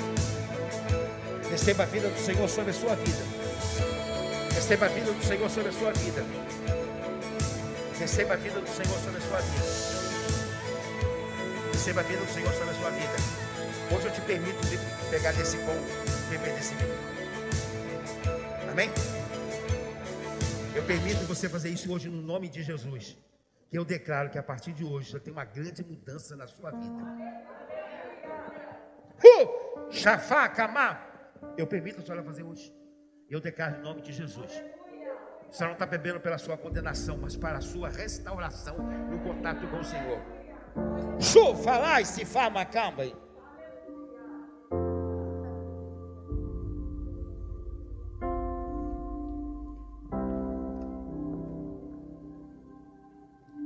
Receba a vida de Jesus sobre a sua vida. Receba a vida de Jesus sobre a sua vida. Receba a vida de Jesus sobre a sua vida. São todos uma família só, vocês três? Receba a vida de Jesus sobre a sua vida. Receba a vida de Jesus sobre a sua vida. Receba a vida de Jesus sobre a sua vida. Receba a vida de Jesus sobre a sua vida. Receba a vida de Jesus sobre a sua vida. Receba a vida de Jesus sobre a sua vida. Receba a vida de Jesus sobre a sua vida. Receba a vida de Jesus sobre a sua vida. Receba a vida de Jesus sobre a sua vida. Falar e se dirige fará. Receba a vida de Jesus sobre a sua vida. Receba a vida de Jesus sobre a sua vida. Receba a vida de Jesus sobre a sua vida. Receba a vida do Senhor Jesus sobre a sua vida. Receba a vida do Senhor sobre a sua vida. Em nome de Jesus. Isso, isso. Glória a Deus. Receba a vida do Senhor Jesus sobre a sua vida.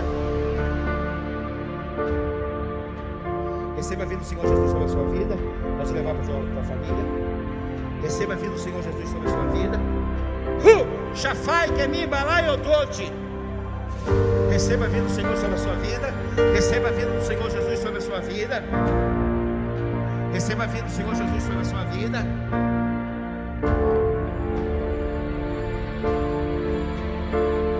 Só um minutinho. Uma vez eu fui, uma vez eu fui pregar numa vigília. Chegou lá, o pastor falou: Eu gostaria que você visse a Santa Ceia. E quando eu cheguei lá, tinha uma, uma garota, um casal, que eles eram evangélicos, mas a garota tinha ficado grávida.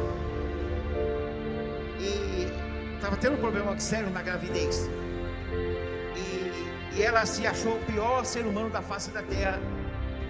Como se a criança nascesse doente, como Deus punindo ela. Aí eu sentei com o casal, conversei com o casal. E alguém tinha profetizado dizendo que a criança ia morrer. E, e eu olhei para a criança, no ventre da mãe, a criança estava com três voltas no cordão umbilical no pescoço. Eu, em nome de Jesus, comecei a orar. O Senhor me deu aquela criança meu, na minha mão. E eu pude novamente introduzir ela no ventre da sua mãe. E aquela criança nasceu curada, com saúde, para a honra e pela glória de Deus. O casal errou, o casal falhou, mas Deus é maior do que qualquer pecado. Chu, falar e se me falar. Senhor Jesus, A tua palavra fala bem claro: quem comer desse pão, beber desse vinho, desse suco, Senhor, que é teu sangue, a tua carne, Senhor. Nós estamos no Senhor, no Senhor em nós. E nós daremos bom fruto, fruto de justiça. Senhor, não queremos a mais fruto da carne, não queremos reclamar, não queremos mais murmurar.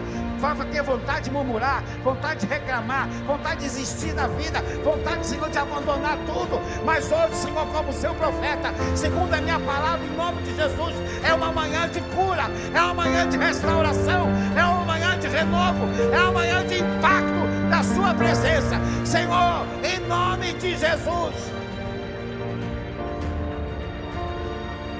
Senhor, em nome de Jesus, diga: Senhor, é uma manhã de cura, é uma manhã de renovo, é o primeiro domingo, Senhor, que eu participo da Santa Ceia na sua casa, e eu declaro, Senhor, e eu declaro a minha renovação, hoje, em nome de Jesus, eu repreendo toda condenação toda mentira, toda falácia de Satanás, tudo que Satanás disse,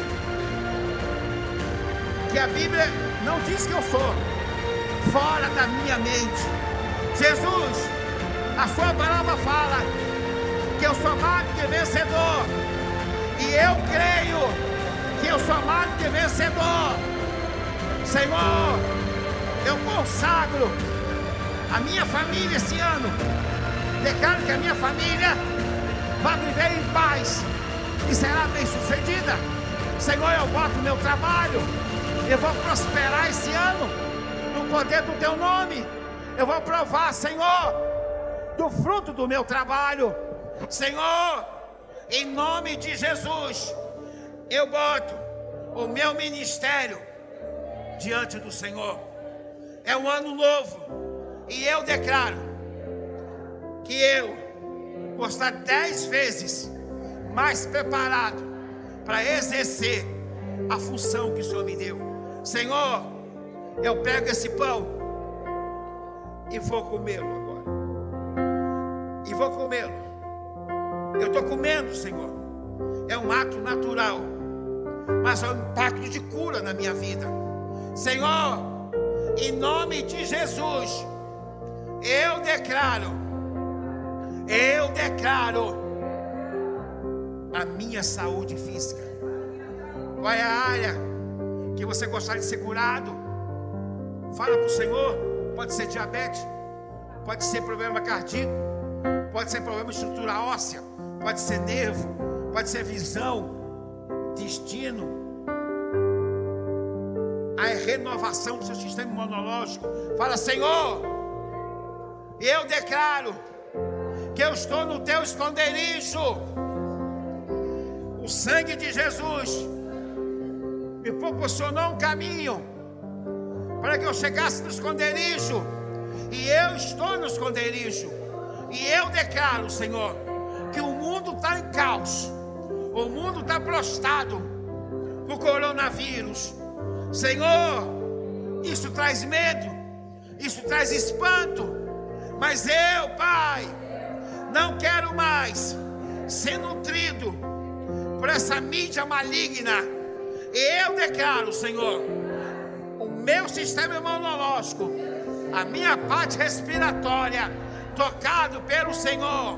Senhor, mesmo que eu vier pegar esse coronavírus, eu já estou curado em nome de Jesus.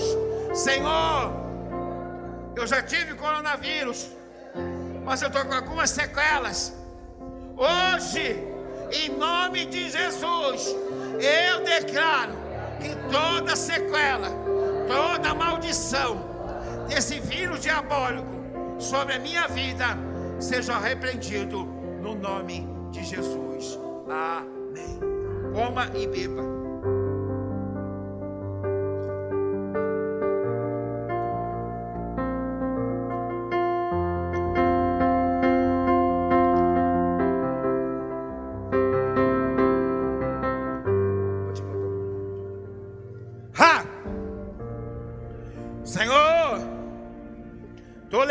Minha vitória. Adore o Senhor. Louva o Senhor. Adore o Senhor. Louve ao Senhor. Glória a Deus. Bota aquela última canção. Chamalabalacho fai face. Louce mi cambabalaide. Louce mi camabalaio raio. Bai se mi comabalaio de bibi. Lou, lou, lou, lou, lou. Chamai que me calatifarra. Senhor, em nome de Jesus, eu quero clamar o Senhor, segundo a minha palavra, em nome de Jesus, todo espírito de doença eu repreendo em nome de Jesus. Todo Senhor Jesus amado, mal no sangue. Pinga uma gotinha do teu sangue, Senhor, no sangue dos diabéticos. Pinga uma gotinha do teu sangue, Senhor. Pai, no sangue dos diabéticos. Naqueles que estão com câncer, Senhor. Pinga uma gotinha do teu sangue. Toda célula mutilada, toda infecção, Senhor. Todo mal de doença, eu repreendo em nome de Jesus. Grite atrás, Gal. Levanta as suas mãos. Diga, Senhor, o meu estudo não vai ser paralisado esse ano por causa de doença. Vocês da frente, digo, meus estudos, a minha caminhada não vão ser paralisado por causa de doença. Vocês aqui desse lado, levanta as mãos. Digo, meus estudos, a minha caminhada com o Senhor não será paralisada com doenças. Vocês aí atrás, levanta as mãos. Meus estudos, a minha caminhada com o Senhor não vai ser paralisada por causa de doenças. Vocês aqui, levanta as mãos. Os meus estudos, a minha caminhada com o Senhor não será paralisado por doenças. Senhor, hoje eu estou recebendo uma palavra profética que eu fui ficado em Cristo. Eu sou uma pessoa saudável. Vocês da metade para trás, levantem os braços. Diga, Senhor, eu declaro que a minha caminhada não será ofuscada por nenhuma doença. Vocês da metade para frente, diga, Senhor, eu declaro que a minha caminhada não será ofuscada por nenhum tipo de doença. Diga, Senhor, eu creio. Eu creio. Por isso, eu falo, Senhor, a Sua palavra fala, pelas Suas pisaduras, eu fui sarado. Pai, eu declaro que através da Sua ferida, nas costas, que foi uma ferida só. Depois daquelas chibatadas, não ficou um pedaço de pele nas suas costas. Amém? Pode repetir. Diga, Senhor, depois das chibatadas, não ficou um pedaço de pele nas suas costas. Pela sua ferida, por me resgatar o Senhor fez uma obra completa. O Senhor não faz obra pela metade. Satanás, espírito doença, eu tenho vida e vida com abundância. Senhor, pinga a gotinha do teu sangue no meu sangue. Sistema imunológico, eu creio, por isso eu falo, em nome de Jesus sistema imunológico seja agora ativado em nome de Jesus. Todo vírus, toda bactéria, o meu corpo será defendido na coisa mais preciosa que Deus me deu é o meu sistema imunológico. Senhor, obrigado por meu sistema imunológico. Em nome de Jesus. Levanta, levanta e dá um glória ao Senhor.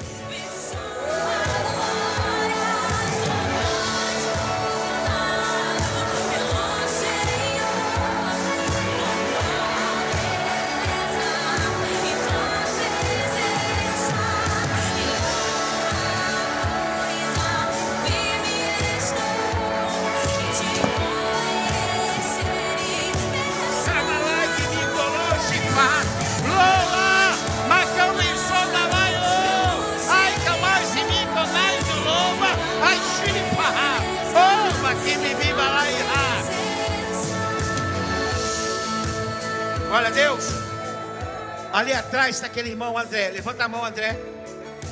A gente chama ele de coração valente. Quando eu fui visitar o André, o que, que eu levei para você na primeira visita? O que, que eu levei para você? Eu marquei uma visita na casa dele. O Senhor falou para mim: leva a Santa Ceia para o André. Eu não vou perguntar ao Senhor qual é a condição dele. O Senhor mandou levar. Amém? E a gente andou de carro em volta da casa dele, não achamos. Ninguém tinha suco de uva para vender, irmão. Foi o diabo, o diabo tá furioso. Teve que a gente botar no centro de Realengo, comprar. Chegamos lá. O que, é que nós fizemos com Santa Ceia? De servimos. O que, é que você pensou? E o pastor? Hã? Ele tinha sido acabado de ter uma cirurgia no coração, amém? Logo depois disso, ele teve um outro, acho que foi um infarto de novo, né? Teve outra parada cardíaca, morreu, Deus ressuscitou ele. Eu acho que foi uma semana depois, o filho dele foi assassinado. Tudo isso num momento só, irmão. Mas André está vivo aí, ó. Vê, vê se, vê se ele está vivo. Dá um briscão nele, Damares. Dá um briscão nele. Olha para mim. Sabe a primeira coisa que André pensou? Que ele era indigno de participar da Santa Ceia. Foi ou não foi? Amém? Então eu gostaria que nunca mais você se sentisse indigno de, de participar da Santa Ceia. Se você pecou, errou, pede perdão, Senhor. Fala, eu continuo sendo justiça de Deus na terra. As coisas velhas se passaram. Eu estou aqui, participo da Santa Ceia para minha vida ser restaurado cada dia mais no nome de Jesus. Amém? Amém? Então, nesse ano nós adiantamos um pouquinho o culto, nós estamos em pleno verão, o sol está muito quente, nós subimos o culto para 9 horas, e nesse período de verão nós vamos ficar entre 9 e 11 horas. Eu vou orar agora para a gente encerrar. Se você quiser honrar a casa do Senhor com aquilo que o Senhor tem te honrado, pega aí o, o papelzinho aí, oferta o Senhor, joga no gasofilaço. Amém?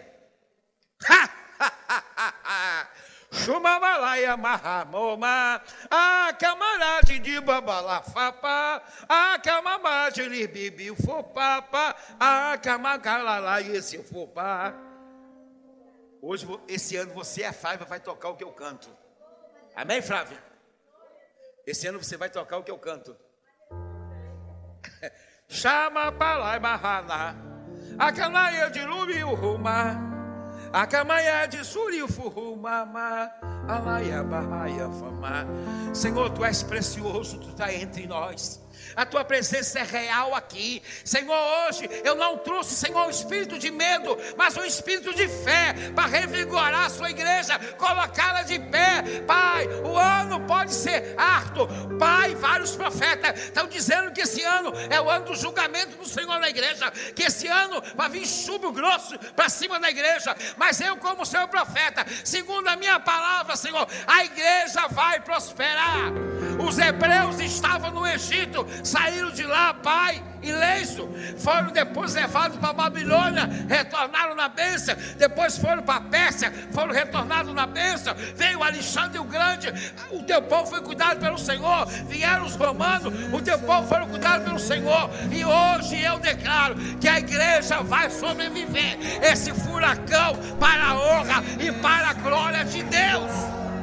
Senhor, segundo a minha palavra, em nome de Jesus, e eu quero declarar que todo desânimo, toda apreensão, toda depressão, todo estresse, toda tristeza de fazer sua obra fora de cada vida dessa daqui, hoje, esse ano, calibrando com alegria e com paz as nossas vidas e declarando: Senhor, é um novo ano, eu estou com a expectativa abençoado, eu sou abençoado, o que eu fizer eu abençoar, não vou prosperar com obra da carne, mas eu vou fazer obra de justiça.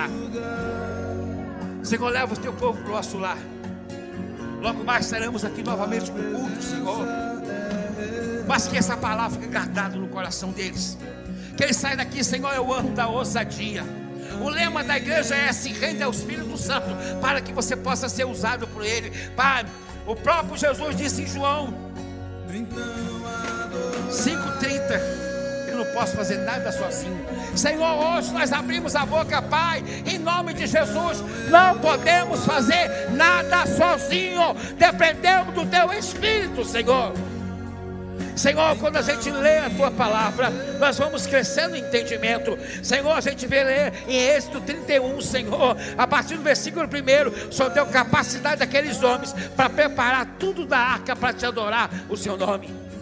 Senhor, quando nós vamos para a primeira crônica, Senhor Jesus amado, capítulo 3, Senhor deu capacidade para liderança, para que teu povo seja liderado. Senhor, quando nós vamos, Senhor Jesus amado, lá para Juízes, Senhor, capítulo 15, nós percebemos, Senhor, que o Senhor deu autoridade ao teu povo. Diga, meu Deus, eu recebo a palavra que o Senhor deu para Josué. Medita nessa palavra. Amém? O Senhor disse para Josué: medita naquela palavra? Não.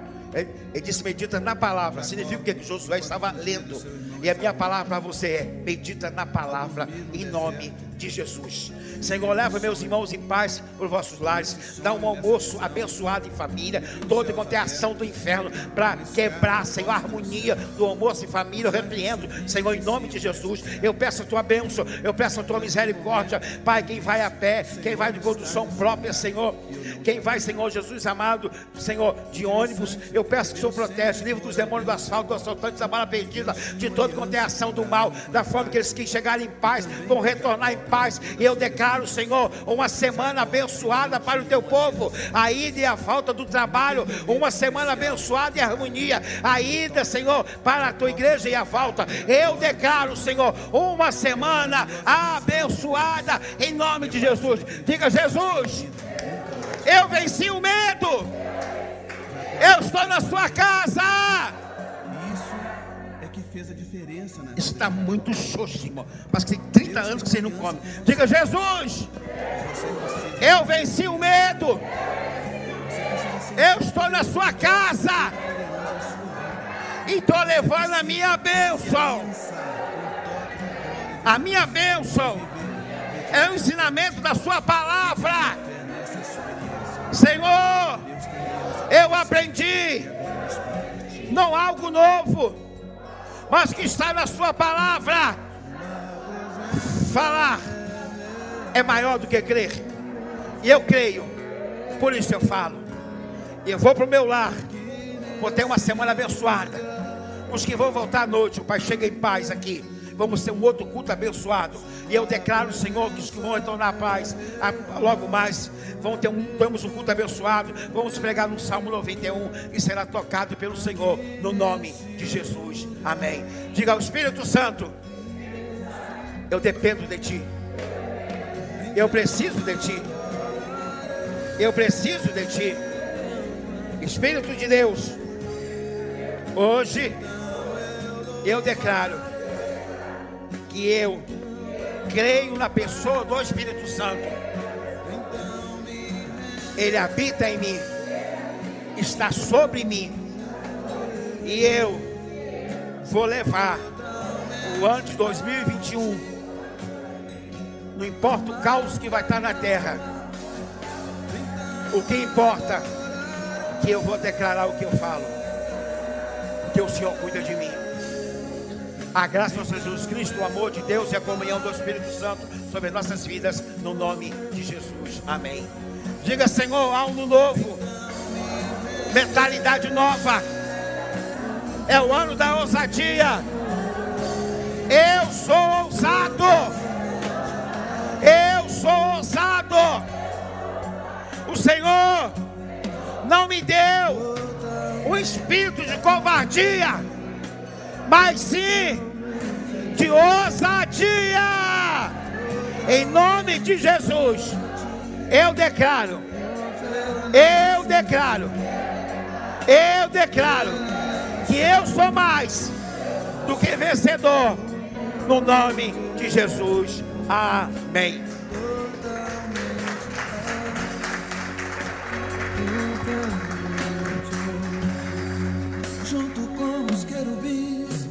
Cantamos. Beijo no coração, tenha todos uma semana abençoada, em nome de Jesus.